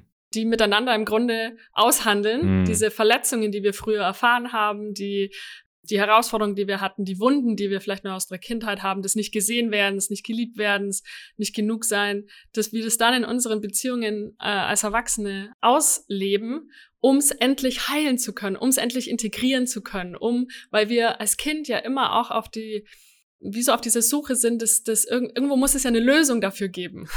Deswegen passen wir uns sehr an. Dann, denn wenn wir die ganze Zeit, weiß ich nicht, von, von unseren Eltern vielleicht die geben uns nie das Gefühl, dass wir geliebt werden vielleicht oder es gibt wenig körperlichen Kontakt oder so zum Beispiel. Dann, wenn wir die ganze Zeit aber dem nachgehen würden und es aber nicht kriegen, das tut ja dann immer wieder weh und deswegen fühlen wir uns dann immer wieder zurückgewiesen. Das heißt, eventuell entwickeln wir dann als Kind eine Art von, ah, das will ich gar nicht. Also das war zum Beispiel mein Ding, dass ich irgendwann gar nicht mehr wollte, dass mich irgendjemand anfasst als Kind. Meine Mutter hat auch gemeint, so, du wolltest ja nie, dass ich dich anfasse. Aber komischerweise ist meine erste Liebessprache Physical Touch. weißt du? Ey, krass, krass. Ich muss da kurz einhaken. Ja. Ich habe dir von dieser MDMA, von diesem Puzzlestück erzählt. Hm. Das ist genau, genau das, was du erzählt hast. Mm. Exakt. Mhm. Dieses Puzzlestück war bei mir. Meine Mutter hat nicht diese Liebessprache Berührung. Ich habe das gebraucht. Und irgendwie hat das dazu geführt, dass ich dann alles nicht mehr wollte. Das war das Puzzlestück. Und jetzt erzählst du mir das hier. Das, das ist irgendwie krass so. ja. Und das gilt es dann zu integrieren, diese, diese, diese Einsicht, diese Erfahrung. Klar, das können wir dann alles rationalisieren, aber schlussendlich müssen wir es ja auf der somatischen Ebene auch, auf der Körperebene dann integrieren. Und, und wie mache ich das jetzt? Hm. Wie hast du das gemacht? Naja, also für, für mich war es wichtig, auch zum einen in die Verbindung mit mir selber zu gehen. Ich hatte dann mal so eine Zeit, wo ich ganz viel ähm, mich mit meinem nackten Körper auseinandergesetzt habe und auch viel nackt getanzt habe und einfach wirklich vermehrt so in somatische Übungen gegangen bin. Das war das eine, um auch, um grundsätzlich einfach mehr Verbindung zu meinem, zu meinem eigenen Körper auch herzustellen und, und zu meinem eigenen Berühren, weißt du, meines eigenen Körpers. Und ich glaube, du hast vor einer Weile auch das angebracht, so von wegen, man muss erst so, wo ist auch da wieder dieser schmale Grat, so dass ich mir selber alles geben kann, ne? als unabhängiger Mensch. Mhm. Aber schlussendlich sind ja diese Wunden in Verbindung passiert, ne? sei es jetzt nun als Kinder oder wann auch immer. Das heißt, die Heilung, die Integration kann langfristig eigentlich auch nur wieder in Verbindung geheilt werden, weißt du? Mhm. Passieren. Und ähm, es, ich habe so viel Arbeit auch an mir selber gemacht und Therapie und habe diese ganzen Themen auch in der Therapie und Coaching und hier Pflanzenmedizin und Breathwork und so weiter. Und schlussendlich aber habe ich jetzt in dieser Beziehung mit meiner Partnerin, die jetzt für mich, weißt du, mit bald Ende 30 so der Höhepunkt an, an einer gesunden Beziehung für mich ist, was ich vorher nie so erfahren durfte. Und jetzt in dieser Verbindung darf ich wirklich an diese tieferen Schichten der Integration ran und ähm, merke, wie sich mein Nervensystem entspannen kann, wie ich schlussendlich aber doch durch viel innere Arbeit vorher an den Punkt kommen konnte, dass sie auch ein Mensch ist, die viel ähm, Körperkontakt will und braucht. Während vorher hatte ich ganz viele Partnerinnen, die das nicht so wollten. Ist ja klar. weißt du, dass ich will das unbedingt. Mm, mhm. Zieh dann so das Gegenstück an, um das dann wieder weiter, ja, in diese Heilung gehen zu können. Und insofern gibt es dann nicht so diesen einen Weg, sondern ich glaube, es ist erstmal geht es, glaube ich, schon auch darum zu verstehen und die Akzeptanz zu haben. Deswegen sind so Bücher wie zum Beispiel die, die fünf Liebessprachen wahnsinnig toll, denn als ich das gelesen habe, dachte ich mir auch so, ah, okay, also hm. stimmt, also es ist eigentlich alles okay mit mir, ist total normal, dass ich so ein Verlangen habe nach Körperkontakt, ist auch normal, dass ich das äh, als Kind nicht wollte. Und da auch die Gespräche, ich habe Gespräche geführt mit meiner Mutter darüber auch, um das besser zu verstehen. Und ja, und einfach auch tief reinzugehen in diese Momente, also sei es in der Therapie oder in Breathwork oder ne, tief reinzugehen in diese Momente ähm, aus meiner Kindheit, die mit Körperberührung zu tun hatte oder die ich vielleicht nicht bekommen hatte und da tief reinzugehen in diese Gefühle der Zurückweisung vielleicht oder dass es nicht sicher ist oder nicht, nicht vertrauen zu können, wenn ich angefasst werde von meinen Eltern, ähm, dass die das auch so meinen und sowas. Hm. Da sind so viele Schichten, die sich, die dann sich auf einmal präsentieren. Ähm, und für mich war das, ja, alles, was sich, was rund um Beziehung und Muster und, und Verbindung und so weiter, das war ein ellenlanger Weg an, an wirklicher Schichtarbeit, immer tiefer zu gehen. Ja, es ist faszinierend. Wir menschlichen Wesen. Was habe ich davon? Also was ist jetzt von dir nach deinem Heilungsweg, jetzt gerade zum Beispiel mit diesem Thema, hm. Gibt es dann jetzt dieses, dass du sagst, ich bin jetzt voll mit Berührung, voll im Reinen und ich bin geheilt? So, gibt's das? Hm. Also ich glaube ja bei sowas, wenn wir jetzt von einem von Heilen sprechen und sagen wir mal, es, wir hatten, hm, ich habe eine große Narbe an meinem Bein zum Beispiel ähm, von einer Party, als ich, als ich 14 war oder so einem Steinbruch und bin da hingefallen, auf jeden Fall fette Narbe und so. Und da, also die Narbe ist halt da und die bleibt mir für mein Leben lang. Werde ich immer diese Narbe sehen, die ist halt einfach da. Und ich glaube, so ein bisschen vielleicht können wir das auch vergleichen mit seelischen Narben und Wunden, die ich denke schon, dass wir, ich habe, wenn ich jetzt so zurückblicke, weißt du, auf meinen Weg ist echt so viel passiert. Ich habe so viel mehr an inneren Frieden gefunden, an, an mehr Sicherheit in mir und meinem Körper, befinde mich in einer, in einer wirklich schönen, gesunden Beziehung mit meiner Partnerin und kann schon sagen, nach dem langen Weg und dem vielen, vielen Ausprobieren von so vielen Sachen, dass es schon, hm, ohne zu sagen, dass es jetzt ein Ziel gebe oder eine Destination, aber dass ich mich auf jeden Fall viel mehr angekommen fühle und viel sicherer in meinem Leben, weißt du, und, und mich nicht mehr, dass, dass irgendwann dieser Kreislauf, dieses ständige Tape abspielen von denselben Mustern, dass das schon irgendwann aufhört oder, oder einfach nicht mehr so viel Drama in meinem Leben auch ist und so viel Schmerz. Ich muss nicht mehr so viel Schmerz erfahren. Und mhm. dass es einfach alles ein bisschen ruhiger wird und ein bisschen, ja, mehr Selbstempathie, mehr, weiß ich nicht. Also ich, ich weiß nicht, ob, weißt du, ob vielleicht bestimmte Wunden irgendwann nochmal dann aufgehen ein bisschen. Kann ja sein. Mhm ich meine, Beziehungen sind ja auch immer in einer Art und Weise auf ihrem eigenen Entwicklungsweg und ähm, man trifft ja ja auch immer wieder auf Sachen, die wo man dachte, boah, das habe ich doch jetzt aber schon vor fünf Jahren dachte, schon abgeschlossen so. Aber insofern, ja. ich würde schon sagen, dass es eine Möglichkeit besteht, solche großen Sachen, sei es großes T-Trauma, kleines T-Trauma ähm, oder solche Muster verändern zu können. Mhm. Und wenn man, ich hab, lese auch immer wieder von Therapeuten, die ganz besonders mit Attachment Theory und so weiter arbeiten, die ähm, sagen, ja, es, aber es dauert halt. Also es geht jetzt von nicht auf gleich, sondern es ist mehrere Jahre Arbeit. Und das ist ein ganz neues Betriebssystem, das wir nicht nur auf, auf hier im Kopf uns quasi aneignen, sondern äh, oder neu installieren, sondern ja auch in unserem Körper, wie unser Nervensystem funktioniert in Verbindung mit anderen Menschen. Und dementsprechend mhm. ist da schon viel möglich, doch. Ja, und auch natürlich mit verschiedenen Methoden. Und du hast da auch viel, wie du es vorhin gesagt hast, schon durchprobiert, viel gemacht, Plant Medicine, Breathwork und was es nicht alles gibt, diese Healing Modalities. du hast sehr viel gemacht und das ist ja auch so ein Thema, da hatten wir auch schon davor mal drüber gesprochen. Kann es denn auch zu viel Healing sein? Also es gibt ja die Healing Centers und Healing Sessions und das Healing wird auch so ein bisschen wie eben Meditationen so oder auch Psychedelika mhm. wird immer mehr zum Trend und auch das Healing wird jetzt so ein bisschen zum Trend. Was ist denn eigentlich gesundes Healing, also sich gesunderweise mhm. von Altlasten, von alten Verletzungen zu heilen und wann wird Healing zu viel, was du ja auch schon erfahren hast. Ja, also ich war wirklich definitiv auf einer Reise. Healing Hacking habe ich es damals genannt. Mhm. Das war so 2013 rum, dachte ich mir, naja, mal jetzt einfach mal ein Jahr lang richtig Vollgas und Therapie und Coaching und geh zu den Retreats und mach das und jenes und war nur busy von einem Event und Workshop und Retreat und Coaching und so weiter zum nächsten zu rennen und ohne wirklich irgendwas zu integrieren. Und ich glaube, das ist halt, wird manchmal so ein bisschen übersehen, vielleicht auch, wie wichtig die Integration ist von Workshops, von Events, von Retreats und so weiter, statt von einem zum nächsten zu rennen. Und immer ja auch auf dieser Suche, ne? Und dieses Ziel so, ich mache das jetzt, um zu wohin zu kommen. Mhm. Nämlich, ich mache das jetzt, damit ich geheilt werde. Ich mache das jetzt, damit ich den Schmerz nicht mehr spüren will. Mhm. Es geht, ist immer so ein Umzu, aber es geht eigentlich ganz wenig in die wirkliche innere Akzeptanz, in dieses Surrendering, in diese Hingabe, in den Schmerz, in, in, die, in die Einsamkeit, in die whatever. Ich bin immer davon weggelaufen. Ich habe erst Jahre später gecheckt, was eigentlich krass ist so gesehen, weißt du, bei allen Tony Robbins und Dr. Joe Dispensers gewesen und alle Ayahuascas und was weiß ich was alles zu mir genommen. und bis ich irgendwann gecheckt habe, ey fuck, ich bin ja die ganze Zeit dabei, es nicht zu fühlen.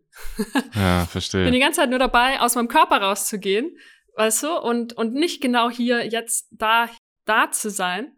Aber dass das genau der Weg ist, nämlich in der Erdung zu bleiben, im Körper zu bleiben, mit dem Gefühl sein zu können, mein Nervensystem lernen, regulieren zu können, die Selbstregu das Selbstregulieren zu lernen. So, das ist auch was, was mhm. entweder wir lernen es als Babys oder, oder halt nicht so gut. Und viele von uns lernen es nicht und dann muss, müssen wir das neu lernen. Und ähm, insofern war für mich gerade diese Reise in den Atem und auch in die somatische Arbeit mit Therapeuten, Somatic Experiencing, aber alles, was irgendwie dann auch mit dem Körper zu tun hatte, statt die Dinge zu rationalisieren, mir zu erklären, wie auch immer, wirklich hier vom Kopf runter ein paar Stockwerke tiefer in den Körper reinzugehen und mich da sicher zu fühlen und da sein zu können mit dieser Emotion. Und dann auch, weißt du, wenn wir uns überlegen, dass sei es ein Trauma, sei es einfach, wir können es auch einfach große emotionale Erfahrung nennen, scheißegal, weil oftmals dieses Wort so behaftet ist, Trauma. Hm. Aber jede große emotionale Erfahrung, die wir im Leben haben, die muss durch eine Art Zyklus gehen. Mhm. Und ähm, oftmals nehmen wir das Beispiel von, von, von Tieren her. Was macht eine Rehe, wenn es gejagt wird? So schütteln tut sich das. Genau, wenn die Gefahr vorbei ist, ne, mhm. dann schüttelt sich das. Und da gibt's richtig coole Videos auf YouTube, was machen wir Menschen, wenn wir eine Gefahr erleben? Die Gefahr ist ja Netflix. ganz anders. Genau, wir machen wir Netflix, wir trinken Alkohol, wir drücken es weg, wir, ah, ist ja nicht so schlimm, das bisschen Stress und so. oder, oder gehen reisen oder whatever, ne?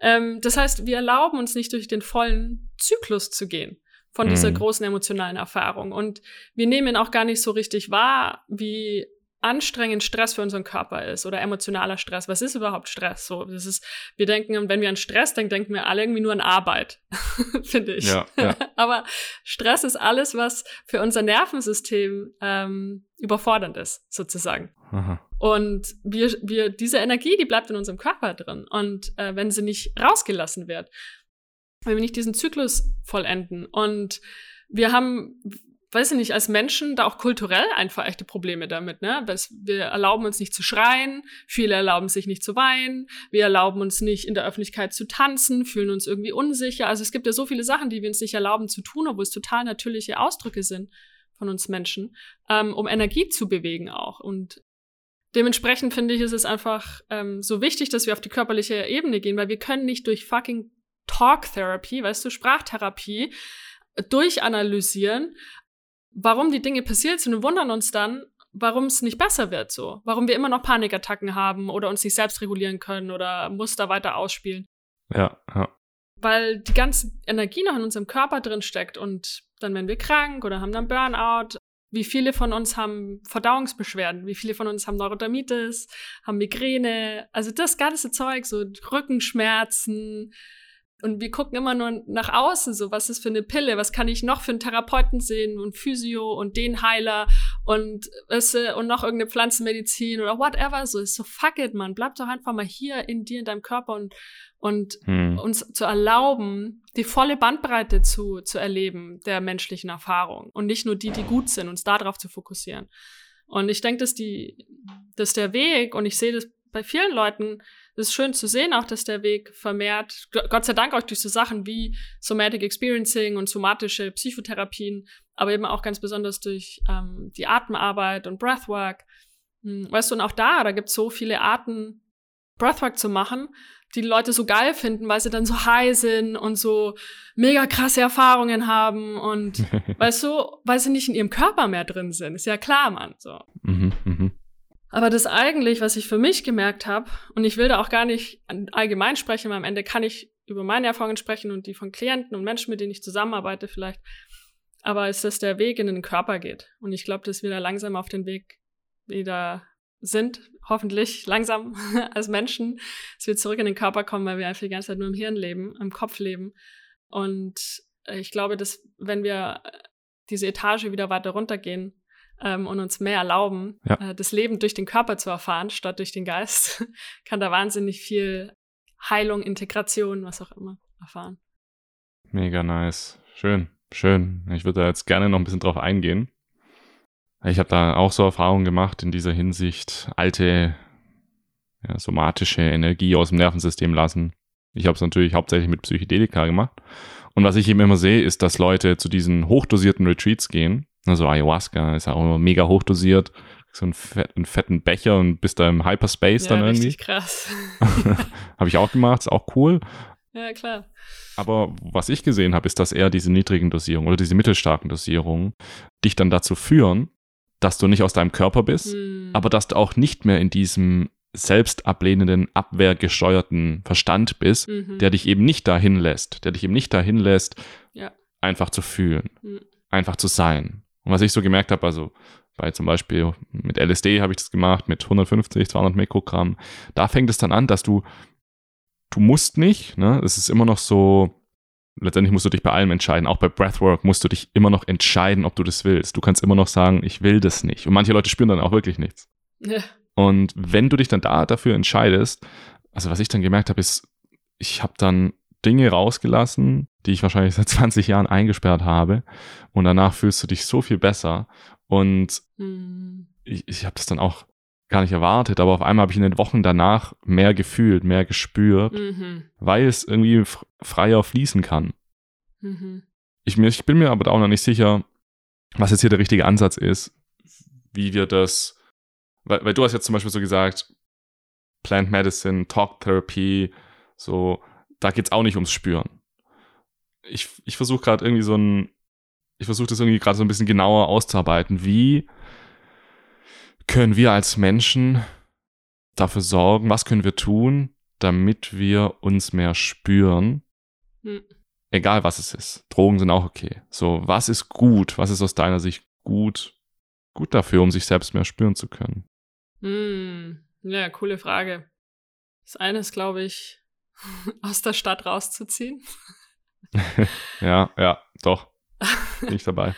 ähm, also ich glaube, in der Stadt, sich zu fühlen, in der Stadt ist richtig schwierig. Also da muss man mhm. schon echt krass mit sich selber verbunden sein, so weißt du. Weil man mhm. schon echt viel Arbeit außerhalb der Stadt mit sich selber vielleicht gemacht haben oder regelmäßig auf Retreats gehen. Aber ich habe auch die, viele Zeit meines Lebens in Städten verbracht und merke einfach, wie viel einfacher es ist, in Verbindung mit mir zu sein, mehr im Körper zu sein, wenn ich draußen bin, wenn ich in der Natur bin, wenn ich wohne, wo das Leben langsamer stattfindet. Und ich glaube, das ist wahrscheinlich auch so der erste Punkt, ist einfach, sich selber zu verlangsamen, so sein Leben ein bisschen zu mhm. verlangsamen.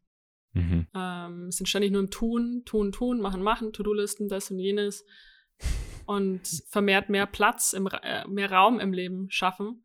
Ähm, sei es nun zeitmäßig, sei es spacemäßig, also mehr Natur, ähm, schön zu sehen, auch diese Entwicklung während Corona jetzt, ne, dass viele Leute die Städte verlassen, ähm, einfach auch, weil es einfach nicht mhm. mehr rentiert, finanziell so, wenn man dann Remote Worker ist.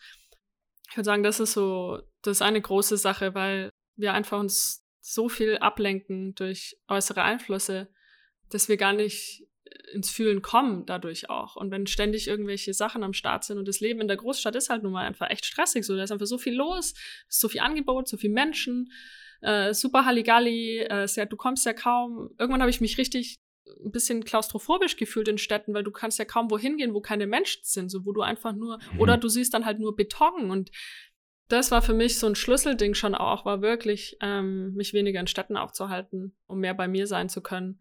Und das andere ist für mich trotz allem ist in den Atem zu gehen. Weißt du, wir Leute, wir versuchen die ganze Zeit hier Meditation, Achtsamkeit. Ey, weißt du was? Ich glaube, dass das viel zu fortgeschritten ist für uns westlichen mhm. Menschen zu meditieren. Mhm. da zu sitzen, versuchen quasi nicht zu denken. Äh, also je nachdem, was man jetzt für eine Art Meditation macht, gibt ja ganz viele unterschiedliche Techniken, gibt auch somatischere Techniken. Aber die Problematik ist ja, dass unsere Nervensysteme so hochgefahren sind durch unser modernes Leben, durch die Art und Weise, wie wir atmen. Wir, die meisten von uns atmen nicht richtig. Wir atmen in die Brust, wir atmen zu schnell, viele atmen durch den Mund.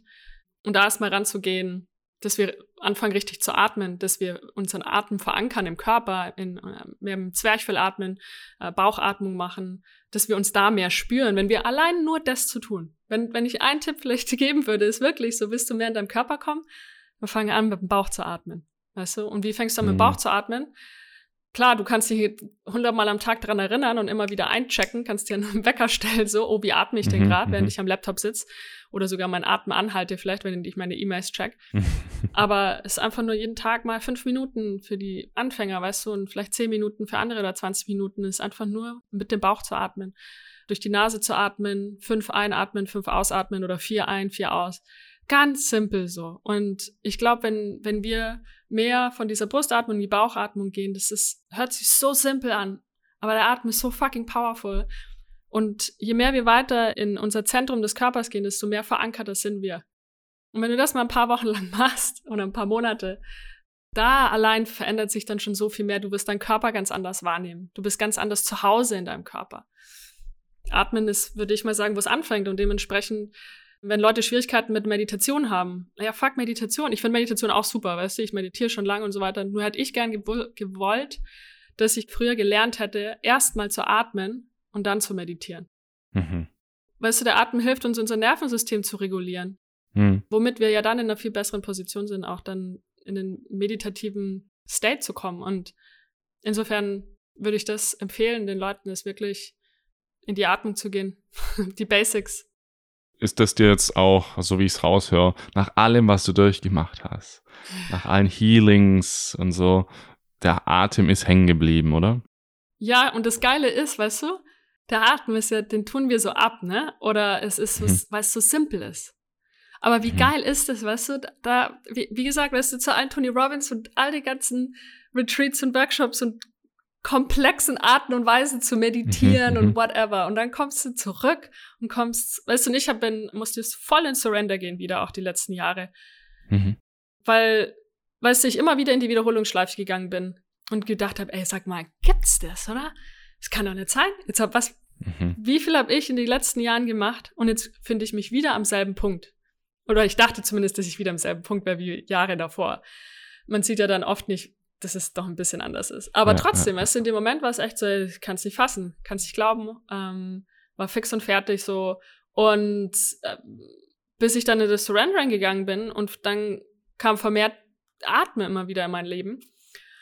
Und wenn ich jetzt so zurückblicke, weißt du, dann ist es, ist es echt faszinierend, wie dieses, diese Einfachheit des Atems, die absolute Foundation, die Basis so unseres Daseins, was da dahinter steckt, wie kraftvoll das ist, wie transformativ es ist, ähm, sei es als tägliche Praxis, sei es als, als Integration und Integrations- und Heilmethode, um Trauma zu verarbeiten, Emotionen zu verarbeiten.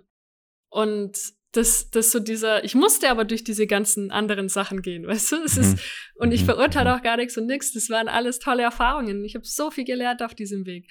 Aber ich bin durch den Atem so viel ruhiger geworden und nicht mehr auf Mhm. dieser krassen Suche die ganze Zeit und nach dem nächsten Ding und nach dem nächsten, sondern das wie so, ich brauche keinen Guru, ich brauche keinen, ich brauche niemand, der mir irgendwelche Pflanzenmedizin mehr verabreicht und sowas. Weißt du, so ich habe den Atem, so ich bin mein eigener Guru, ich bin mein Mhm. eigener Lehrer und ich, ich gehe voll in die Verantwortung dadurch natürlich auch. Und es ist so eine sowas sehr mh, sowas empowering. Unabhängiges. Ja, was Unabhängiges auch, aber unabhängig im, so- in in einem unglaublich positiven Sinne, weil ja klar ist die diese Persönlichkeitsentwicklungs- und Heilungsindustrie ist fett, Mann. Also ich meine, wie Mhm. viel Kohle da drin steckt, weißt du, an den ganzen Retreats Mhm. und Workshops und so weiter. Und dann kommen da Leute daher, die dir sagen, yo, tu doch einfach mal atmen. Es ist so shit, Mann. Wie willst du das monetarisieren? da musst du einen Atem-Retreat machen. ja, klar, Gibt's kannst du, auch. natürlich. Kann, kann man alles irgendwie retreatifizieren.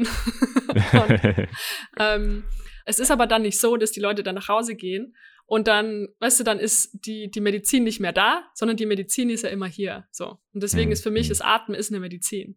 Der Atem, Breathwork, was auch immer. Es ist eine Art Medizin, die immer da ist, 24-7. Und die geht nicht weg, nur weil du von deinem Retreat nach Hause kommst. So, du kannst immer weiter atmen. Welche Art und Weise auch. Also, das finde ich schon faszinierend, dass es in diese Einfachheit zurückging. Dass es nicht so kompliziert sein muss. Denn, hey, mal ganz ehrlich, Jascha, wie, haben's, wie hat's die Menschheit geschafft? So lang. Jetzt sind wir in 2020, die Menschheit gibt's schon echt lang. Wie haben wir denn so weit geschafft, ohne diese ganze Persönlichkeitsentwicklungs- und Heilungsindustrie und all diese tausend Sachen? Es ist irgendwie echt crazy so. In was für eine Zeit wir halt auch gerade leben, ne? Also sei es astrologisch oder wie auch immer wir es angucken möchten. In welcher Entwicklung die Menschheit als Kollektiv sich gerade befindet. Ähm, ja. Ja, ist immer eine Frage, die ich mir auch schon gestellt habe. Waren die Leute vor tausend Jahren auch so traumatisiert? Oder was haben die gemacht? Die hatten ja keine Therapeuten. Aber ich glaube ganz ehrlich, dass so viel kommt daher, dass wir einfach total entfremdete Leben führen von dem, wie wir als Mensch eigentlich angedacht waren. Also im Sinne von Mhm. unserer äh, instinktiv und auch, also sei es jetzt nur, wenn wir jetzt mal angucken, was wir für ein Essen essen. Schau dir mal an, wie Mhm. wir wohnen, Mann. Wir, ich sitze hier gerade in, einem, in den Tropen in einem Zimmer mit Aircondition. Das ist doch crazy Ja. so. Weißt du? Oder halt im Winter haben wir halt, oh, es ist ein bisschen kalt, zack, Heizungen. Ja.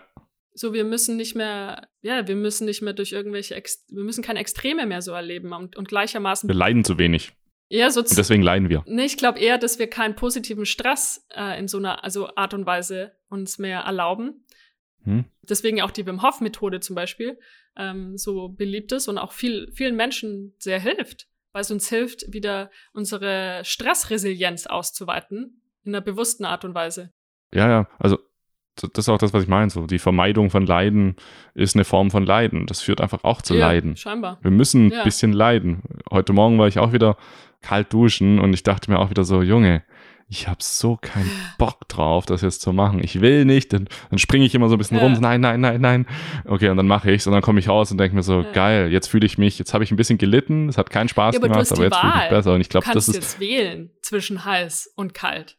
Aber vor längster Ich- Zeit, da Ja. gab es die Wahl ja nicht. genau, da musstest du es machen. Entweder Und das duschen war oder der halt Vorteil. nicht Jetzt haben wir die duschen. Wahl. jetzt haben wir die Freiheit und das ist dann genau wieder der Punkt. Wir haben zu ja. viel Freiheit. Wir haben so viel Freiheit, dass wir ganz vielen negativen Sachen aus dem Weg gehen können und das macht uns Schwach. nicht mehr Resilienz. Ne, ja, weniger resilient. Ja, ja genau, genau, so ist es. Oder dann auch das viele Sitzen. Also, weißt du, wir bewegen uns zu wenig in, einer, in so einer primitiven, in Anführungsstrichen, Art und Weise. Ne? Also sei es wir Menschen, ich habe gestern jetzt wieder so ein Video von Ido Portal mir angeguckt, das ist ja so der Movement-Typ irgendwie und der ähm, redet auch sehr viel von Hängen, weißt du, wie wichtig Hängen ist. Wie oft hängen wir am Tag? Weißt du, wie viel mhm. wir früher mhm. wahrscheinlich gehangen haben, weil wir auf irgendwelchen Bäumen rumgekraxelt sind. Also diese natürliche Art und Weise des, der Bewegung, der Ernährung, des Daseins, die wir Menschen über zig Hunderttausende von Jahren erfahren durften und die uns in der Evolution weitergebracht hat. Und jetzt look at us. Weißt du, schau uns an. So, so ist irgendwie so. Und wir sind so wenig in unserem Körper mehr, man. Wir hängen am Laptop ab den halben Tag oder an unseren Smartphones oder wo auch immer. So, wir sind so im Hirn.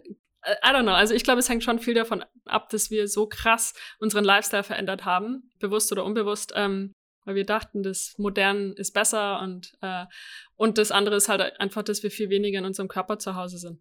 Hm.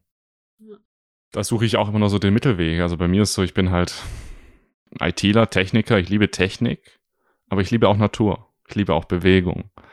Aber ich habe so das Gefühl, dass das nicht so einfach ist für uns Menschen, so die, diesen, diese Balance zwischen allem zu finden. Mhm. Zwischen, den, zwischen den Sachen, die uns Komfort geben, zwischen der Klimaanlage und der Heizung und zwischen, ja, zwischen der Kälte oder dem, was schwieriger ist. Ja, nee, ist auch so. Und ich glaube, wie auch immer sich die Menschheit da weiterentwickelt und, und ähm, wer, wer dann sich mit welcher Art des Lebensstils durchsetzt langfristig. Ich meine, wir sehen es ja jetzt auch mit mhm. Corona und so weiter. Ähm, wir sind ja null resilient sozusagen. Ne? Ich meine, mhm. das Problem, und ich will gar nicht auf die Diskussion eingehen, aber jetzt, wenn wir da mal rauszoomen, ist das Problem ja nicht unbedingt der Virus, sondern unsere Resilienz dagegen auch.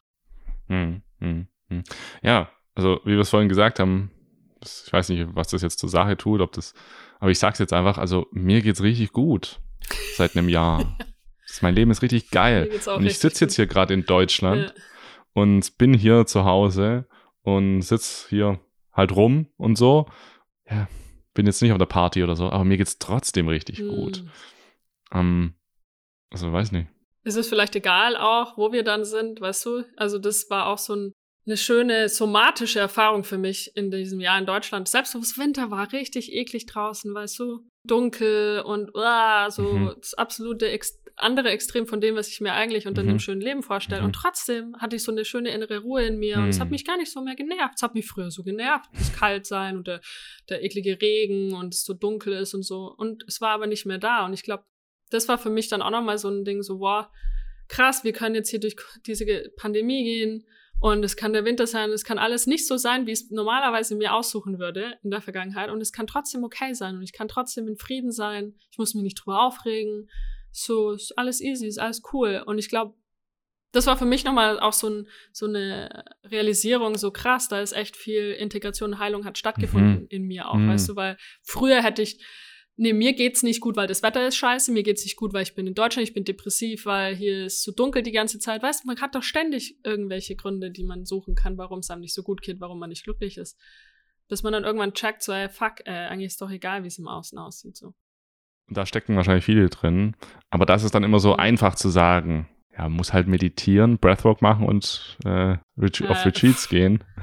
Ja, einfach. Es ist, es ist, also ja, es ist einfach, aber nicht simpel, oder wie geht der Spruch? Ja, du bist ja auch einen langen Weg gegangen und ich bin auch schon ja, einige Jahre den Weg gegangen, so das kam halt Definitiv. nicht von, un von ungefähr. Nee, ich glaube, da diese Plattitüden, Klischee-Tipps zu geben, das ist so, nee. Aber dein Tipp ist atmen. Ja, mein Tipp ist atmen, aber ich, wie gesagt, weißt du, ich musste ja auch durch so viel anderes durch, um beim Atmen anzukommen. Also ich kann ja klar, weißt du, zurück zu deiner Frage von ähm, am Anfang, wie kriege ich andere Leute dazu, ähm, dass sie sich auch so auf den Weg der, ähm, des Aufwachens oder der Heilung oder was auch immer begeben. Ey, was glaubst denn du, wie viele Leute nicht vom Atmen erzählen? Das interessiert überhaupt nicht. Die, die hören da einfach gar nicht zu, weil die das mhm. überhaupt nicht ernst nehmen. so. Mhm. Und ich habe mir am Anfang auch oft das die Frage gestellt, so fuck, ey, wie kriege ich denn Leute dazu, dass die mir zuhören oder dass die das ernst nehmen und dass die sich für Breathwork interessieren und so.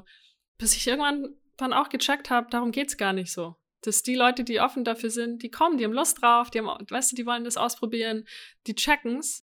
Und die, die da noch nicht sind, die müssen vielleicht vorher noch zu den Joe Dispensers und ja. müssen noch San Pedro und Ayahuasca oder was auch immer alles machen. Das ist ja auch total cool. So, wir haben alle so unseren eigenen Weg und wo auch immer der uns hinführt, da gibt es ja kein richtig und kein falsch und was ist jetzt besser oder wie auch immer. Ich glaube, es ist, ähm, es muss halt nicht so kompliziert sein, wie wir denken, dass es sein mhm. muss. Und manchmal, ja, kann die Lösung vielleicht ein bisschen näher darliegen oder die Antworten, aber ey, wir sind halt nur dann ready für diese Antworten oder die Lösung, wenn, wenn wir ready sind. So, das, geht halt nicht anders. Äh, aber mir auch so. Ich meine, weißt du zum Beispiel, du hast bestimmt auch bestimmte Bücher am Anfang deiner Innenreise so gelesen, wo du dir heute vielleicht denkst, so, oh nee, das würde dich jetzt nicht mehr so interessieren. Oder manche andere Bücher, die ich jahrelang habe liegen lassen, weil sie mich nicht interessiert mhm. haben, die habe ich dann irgendwann gelesen von irgendwelchen Autoren und dachte mir, boah, das ist ja mal richtig geil. Aber das hätte ich, weißt du, ein Jahr vorher nicht gecheckt. So, es ist, ja. wir haben so unsere eigene Timeline mit allem und manchmal braucht es diese, wie du auch sagtest, weißt du, mit den Puzzlestücken. Ja. Erst brauche ich noch das Puzzlestück, bevor, bevor dann das ganze Ding ready ist für das andere Puzzlestück. Ja. Und du kannst nicht, Meine Partnerin hat das ganz am Anfang, ich glaube, auf unserem ersten Treffen gesagt, äh, wir können nicht am Grashalm ziehen und denken, dass es dadurch schneller wächst. Hm. ja. Aber wir müssen trotzdem gießen. Gießen kann man, ja. Aber dran ziehen bringt nichts. Und ich habe halt jahrelang dran gezogen. Ja. Mega. Conny, vielleicht können wir jetzt am Ende unseres Gesprächs nochmal kurz praktikabel werden. Mhm weil dieses Atmen finde ich auch mega spannend. Was würdest du denn jetzt empfehlen, wenn jemand sagt, hey, ähm, atmen? Also du hast ja schon gesagt mit dem Bauch und so. Mhm. Was kann ich denn sonst noch machen? Also wenn ich jetzt, vielleicht, was würdest du mir jetzt empfehlen? Ich habe auch schon Breathwork gemacht und so, aber was soll ich machen? Soll ich öfters Breathwork machen? Soll ich, wie soll ich das machen? Soll ich da dann diese einstündigen, zweistündigen Breathwork-Sessions machen? Ähm, was, mhm. was ist da dein praktischer, deine praktische mhm. Empfehlung? Mhm. Also grundsätzlich, ähm, und ich habe ein bisschen in dein Interview reingehört, ähm, vor einiger Zeit hattest du ja auch in Gast, eine Breathworkerin zu Gast, ähm, mhm. die da auch schon, glaube ich, sehr ausführlich darüber gesprochen hat, dass es ja sehr viele unterschiedliche Arten des Breathworks gibt. Mhm. Also um es ganz kurz zusammenzufassen, es gibt diese Deep Dive Atemreisen, würde ich sie ja. gerne nennen, ähm, die 45 Minuten, 60, 90 Minuten lang gehen, wo wir wirklich tief gehen. Die sind vordergründig dazu da, für ein transformatives Erlebnis, eben eventuell Emotionen zu integrieren, rauszulassen, äh, Traumata zu integrieren. Das wir sehr bewusst machen. Ich habe das teilweise mehrmals die Woche gemacht, auch in einer Zeit, wo ich durch eine Trennung gegangen bin. Und momentan mache ich es vielleicht einmal die Woche oder alle zwei Wochen. Das andere ist, ist eine tägliche Praxis oder auch nicht nur eine tägliche Praxis, aber auch on demand, wenn wir es brauchen. Mhm, ähm, das autoreguliert heißt, so.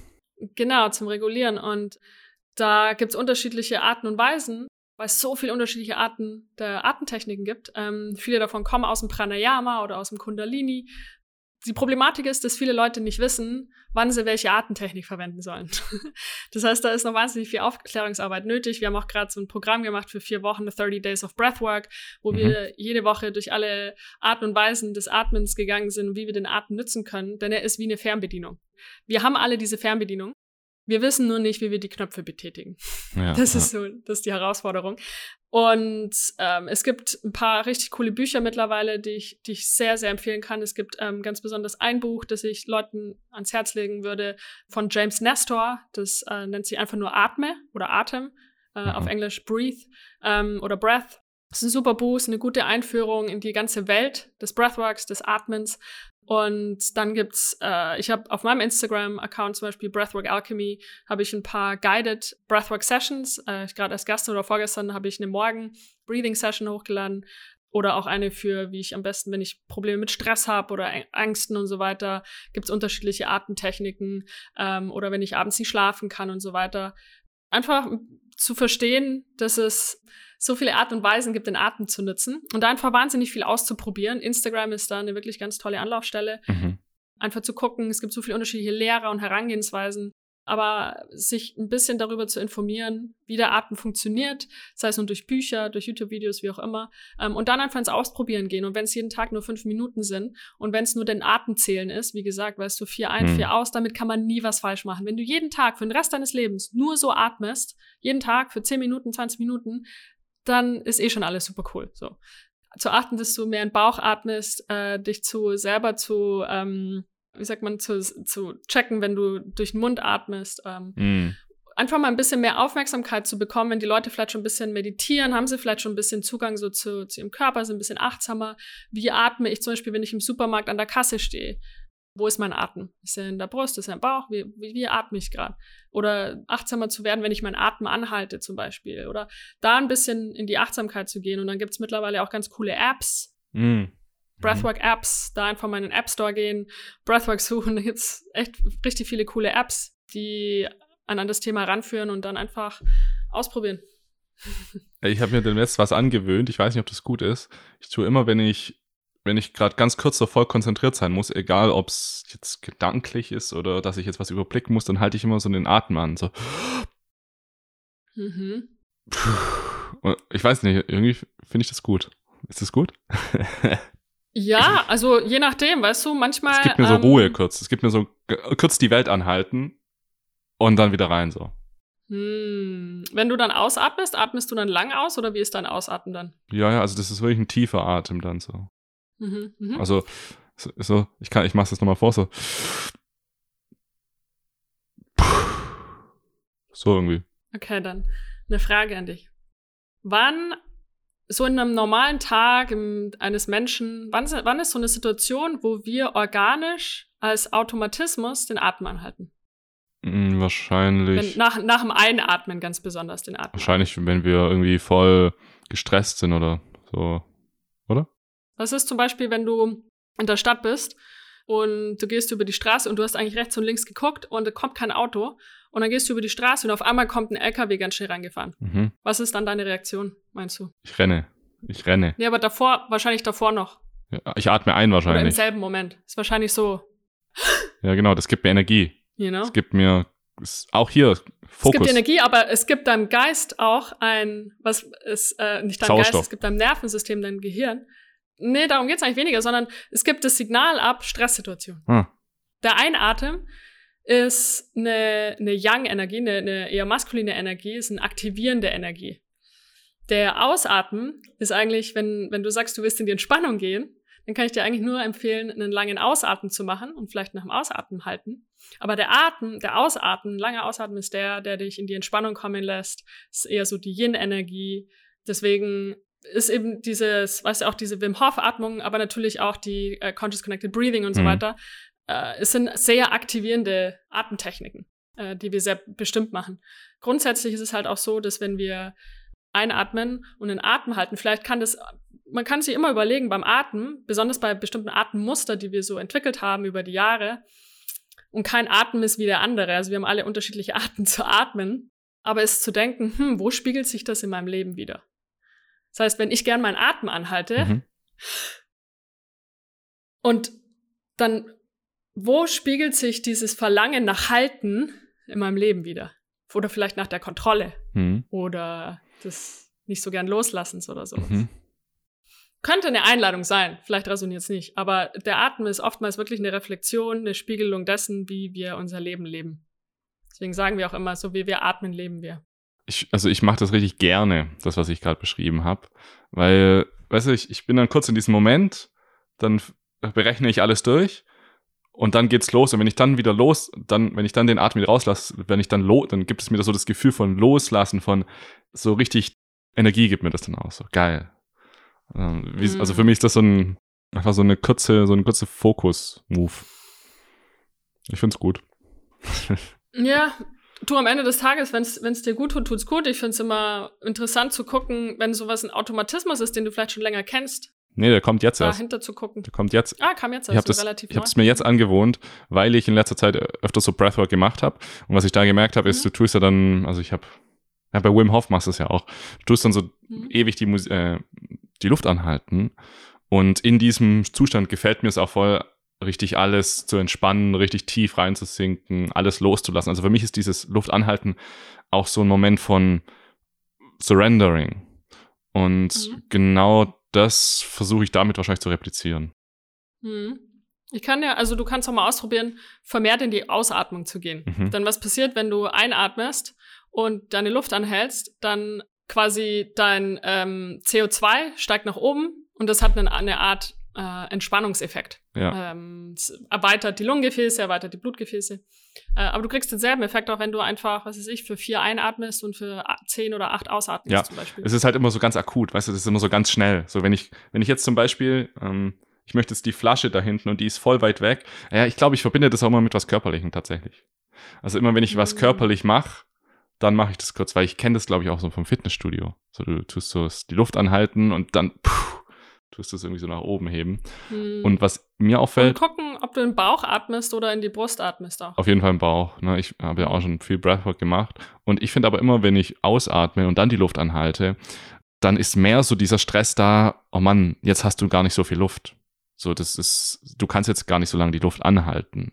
Das heißt, Aber es geht eigentlich gar nicht darum, wie lange du die Luft anhalten kannst. Das ist, glaube ich, so ein Irrglaube, den auch durch Wim Hof und so weiter schön Mhm. verbreitet wurde, wie toll es ist, den, Lu- den Atem lang anzuhalten. Äh, aber es ist so ein Trugschluss, weil darum ähm, geht es eigentlich wirklich. Du hast den besseren Effekt, wenn du nach dem Ausatmen die Luft anhältst. ah, okay. Du brauchst doch nicht so lange die Luft anhalten, denn es geht nicht darum, ähm, es geht nicht um Wettbewerb oder sonst irgendwas. Ähm, aber es gibt den Patrick McEwen, da geht es um das Thema CO2-Toleranz, der hat das Buch, ähm, der, ich weiß nicht, wie es auf Deutsch heißt, aber auf Englisch heißt The Oxygen Advantage. Und im Grunde geht es darum, dass wir, ähm, um besser mit Stress umgehen zu können ähm, und um unsere Performance zu erhöhen, sei es jetzt als Sportler und so weiter, ähm, geht es vordergründig darum, unsere CO2-Toleranz zu erhöhen. Viele von uns, die sehr viel gestresst sind, viel in Angstzuständen sind, chronische Beschwerden haben und so weiter, die haben meistens eine recht niedrige CO2-Toleranz. Wenn die Übungen, die wir dann machen, um diese CO2-Toleranz zu erhöhen, ist, den Atem anzuhalten nach dem Ausatmen. Oder Mhm. aber du hältst den Atem an und du gehst ein paar Schritte nach dem Aus. Also du atmest ganz normal Mhm. eins, zweimal ein aus, äh, hältst dann den Atem an nach dem Ausatmen und ähm, gehst dann 10, 20, 30 Schritte oder du zählst deine Schritte zum Beispiel. Aber das geht alles nach dem Ausatmen zum Beispiel, weil es ist rein physikalisch, macht es eigentlich, ähm, ist es kein Vorteil, nach dem Einatmen die Luft anzuhalten. Aha. Auch beim Wim Hof eigentlich macht er ja auch erst einen langen Atem ein, dann oben Mhm. halten und dann Und nochmal. ausatmen, dann nach dem, nach dem Ausatmen den, die Luft anzuhalten. Also ich hab's beim Wim Hof, du atmest ein, hältst die Luft ewig an und atmest aus und hältst dann die Luft nochmal an. Mhm. So Aber das. länger eigentlich nach dem Ausatmen. Aber mein Gott, da sind auch so viele Leute, die das in unterschiedlichsten Arten und Variationen unterrichten heutzutage, dass es Ja. schwer ist zu sagen, nein, du darfst es sollst nur so machen oder nur so. Weißt du, wenn du zu dir, wenn du für dich sagst, so, es fühlt sich für dich cool an, dann hau rein, mach das. Und an sich ist es keine schlechte Idee, den Atem, also den Atem anzuhalten, zu trainieren. Mhm. Zum Beispiel, wenn wir hier so den hier machen, so, Mhm. weißt du, so den dazu, ähm, oder wenn wir einen Schluck aufhaben oder so weiter, Mhm. dann ist es immer eine gute Idee, danach, weiß ich nicht, für 10 oder 15 Sekunden nach dem Ausatmen den Atem anzuhalten, um, um die, unsere CO2-Balance wiederherzustellen. Ah, okay. Weil wir durch einen tiefen Einatmen einfach ganz viel CO2, und das ist auch der Grund, weswegen du deinen Atem länger anhalten kannst nach dem Einatmen, ist, weil du durch einen langen Einatmen einfach mehr CO2 auch schon raushaust. Und das ist wie, du hast quasi, du hast zwei Gläser, stell dir das vor. Du hast ähm, in beiden Gläsern ist ein Shot Wodka drin. Aber in dem einen Glas ist nur ein Shot Wodka drin. In dem anderen Glas ist ein Shot Wodka drin und auch noch Wasser. Mhm. So, das mit dem Wasser drin und dem Wodka, das ist quasi dein Atem nach dem Einatmen. Mhm. Aber es ist genauso viel Wodka drin wie in, dem, wie in dem anderen Glas, wo kein Wasser drin ist. Und das ist dein, dein Glas quasi, wenn du deinen Atem anhältst nach dem Ausatmen. Das, die Luft ist einfach mehr, äh, da ist einfach mit mehr Sauerstoff noch mit drin. Und natürlich kannst du dann, dein, dein CO2 bildet sich langsam wieder auf, aber schlussendlich musst du einfach nur länger die Luft anhalten nach dem Einatmen. Und du hast Mhm. aber denselben Effekt nach dem Ausatmen und einen besseren Effekt, indem du äh, weniger lang die Luft anhältst. Also es Ach ist so. so, es geht ja nicht darum, wie lange du die Luft anhalten kannst. Es geht um Ach den so. Effekt und deswegen macht es nach dem Ausatmen mehr Sinn. Und der Effekt ist dann. Dass du deine CO2-Toleranz sieht's- ähm, ach so, ja, okay. erhöhst, genau. Okay, gut. Und da kannst du auch zählen. Und wenn du diesen Test machst, der nennt sich Bold Score, da würdest du einfach ganz normal ein- und ausatmen zweimal. Und dann nach dem zweiten Mal würdest du einfach die Luft anhalten nach dem Ausatmen. Und du in demselben Moment ähm, timest du die Zeit. Ja. Und je nachdem, wie lang du deinen Atem anhalten kannst, nach dem, Aus nach dem normalen Ausatmen. Ja. Und auch du solltest schon so fünf Minuten sitzen. Äh, Also dich nicht vorher großartig bewegt haben oder so, weil es verfälscht das Ergebnis. Am besten ist es morgens nach dem Aufstehen.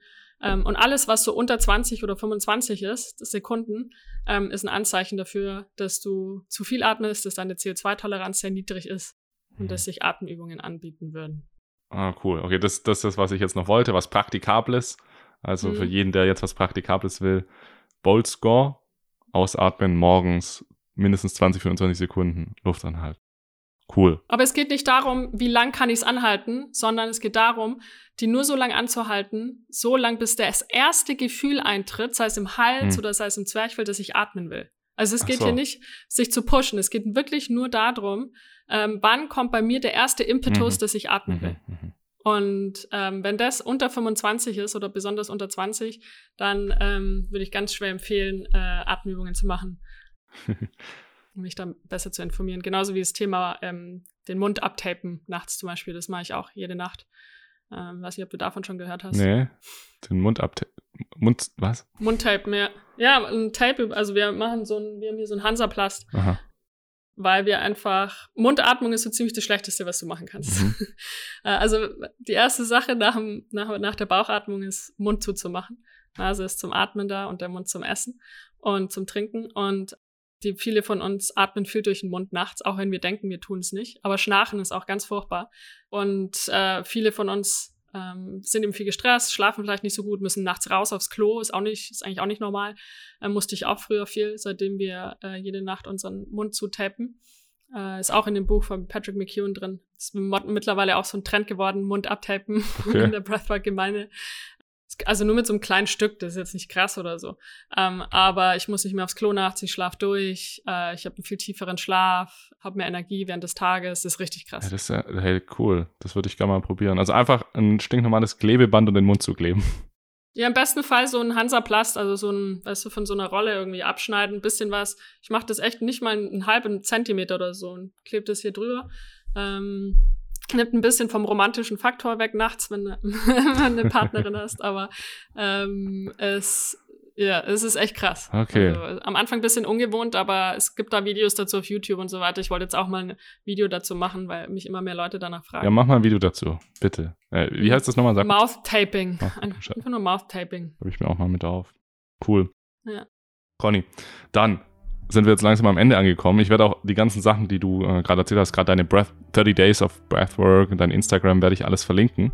Mhm, cool. Und ähm, ja, ich habe auch einiges mitgenommen. Attachment Theory fand ich super. Ja, super spannend.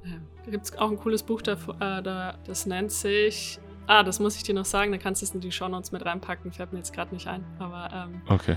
da gibt es auch ganz tolle Kannst du mir noch schreiben, ich werde auch die ganzen Bücher, die du genannt hast, werde ich auch alle verlinken. Alles wird verlinkt für den Zuhörer oder die Zuhörerin. Und ja, mega geiles Gespräch gewesen. Danke, dass du da warst. Ja, war super. Hab mich sehr gefreut. War echt, ähm, waren coole Fragen. Danke dir. Gleichfalls. Also, dann würde ich sagen, machen wir einen Cut. Tipp. Cut.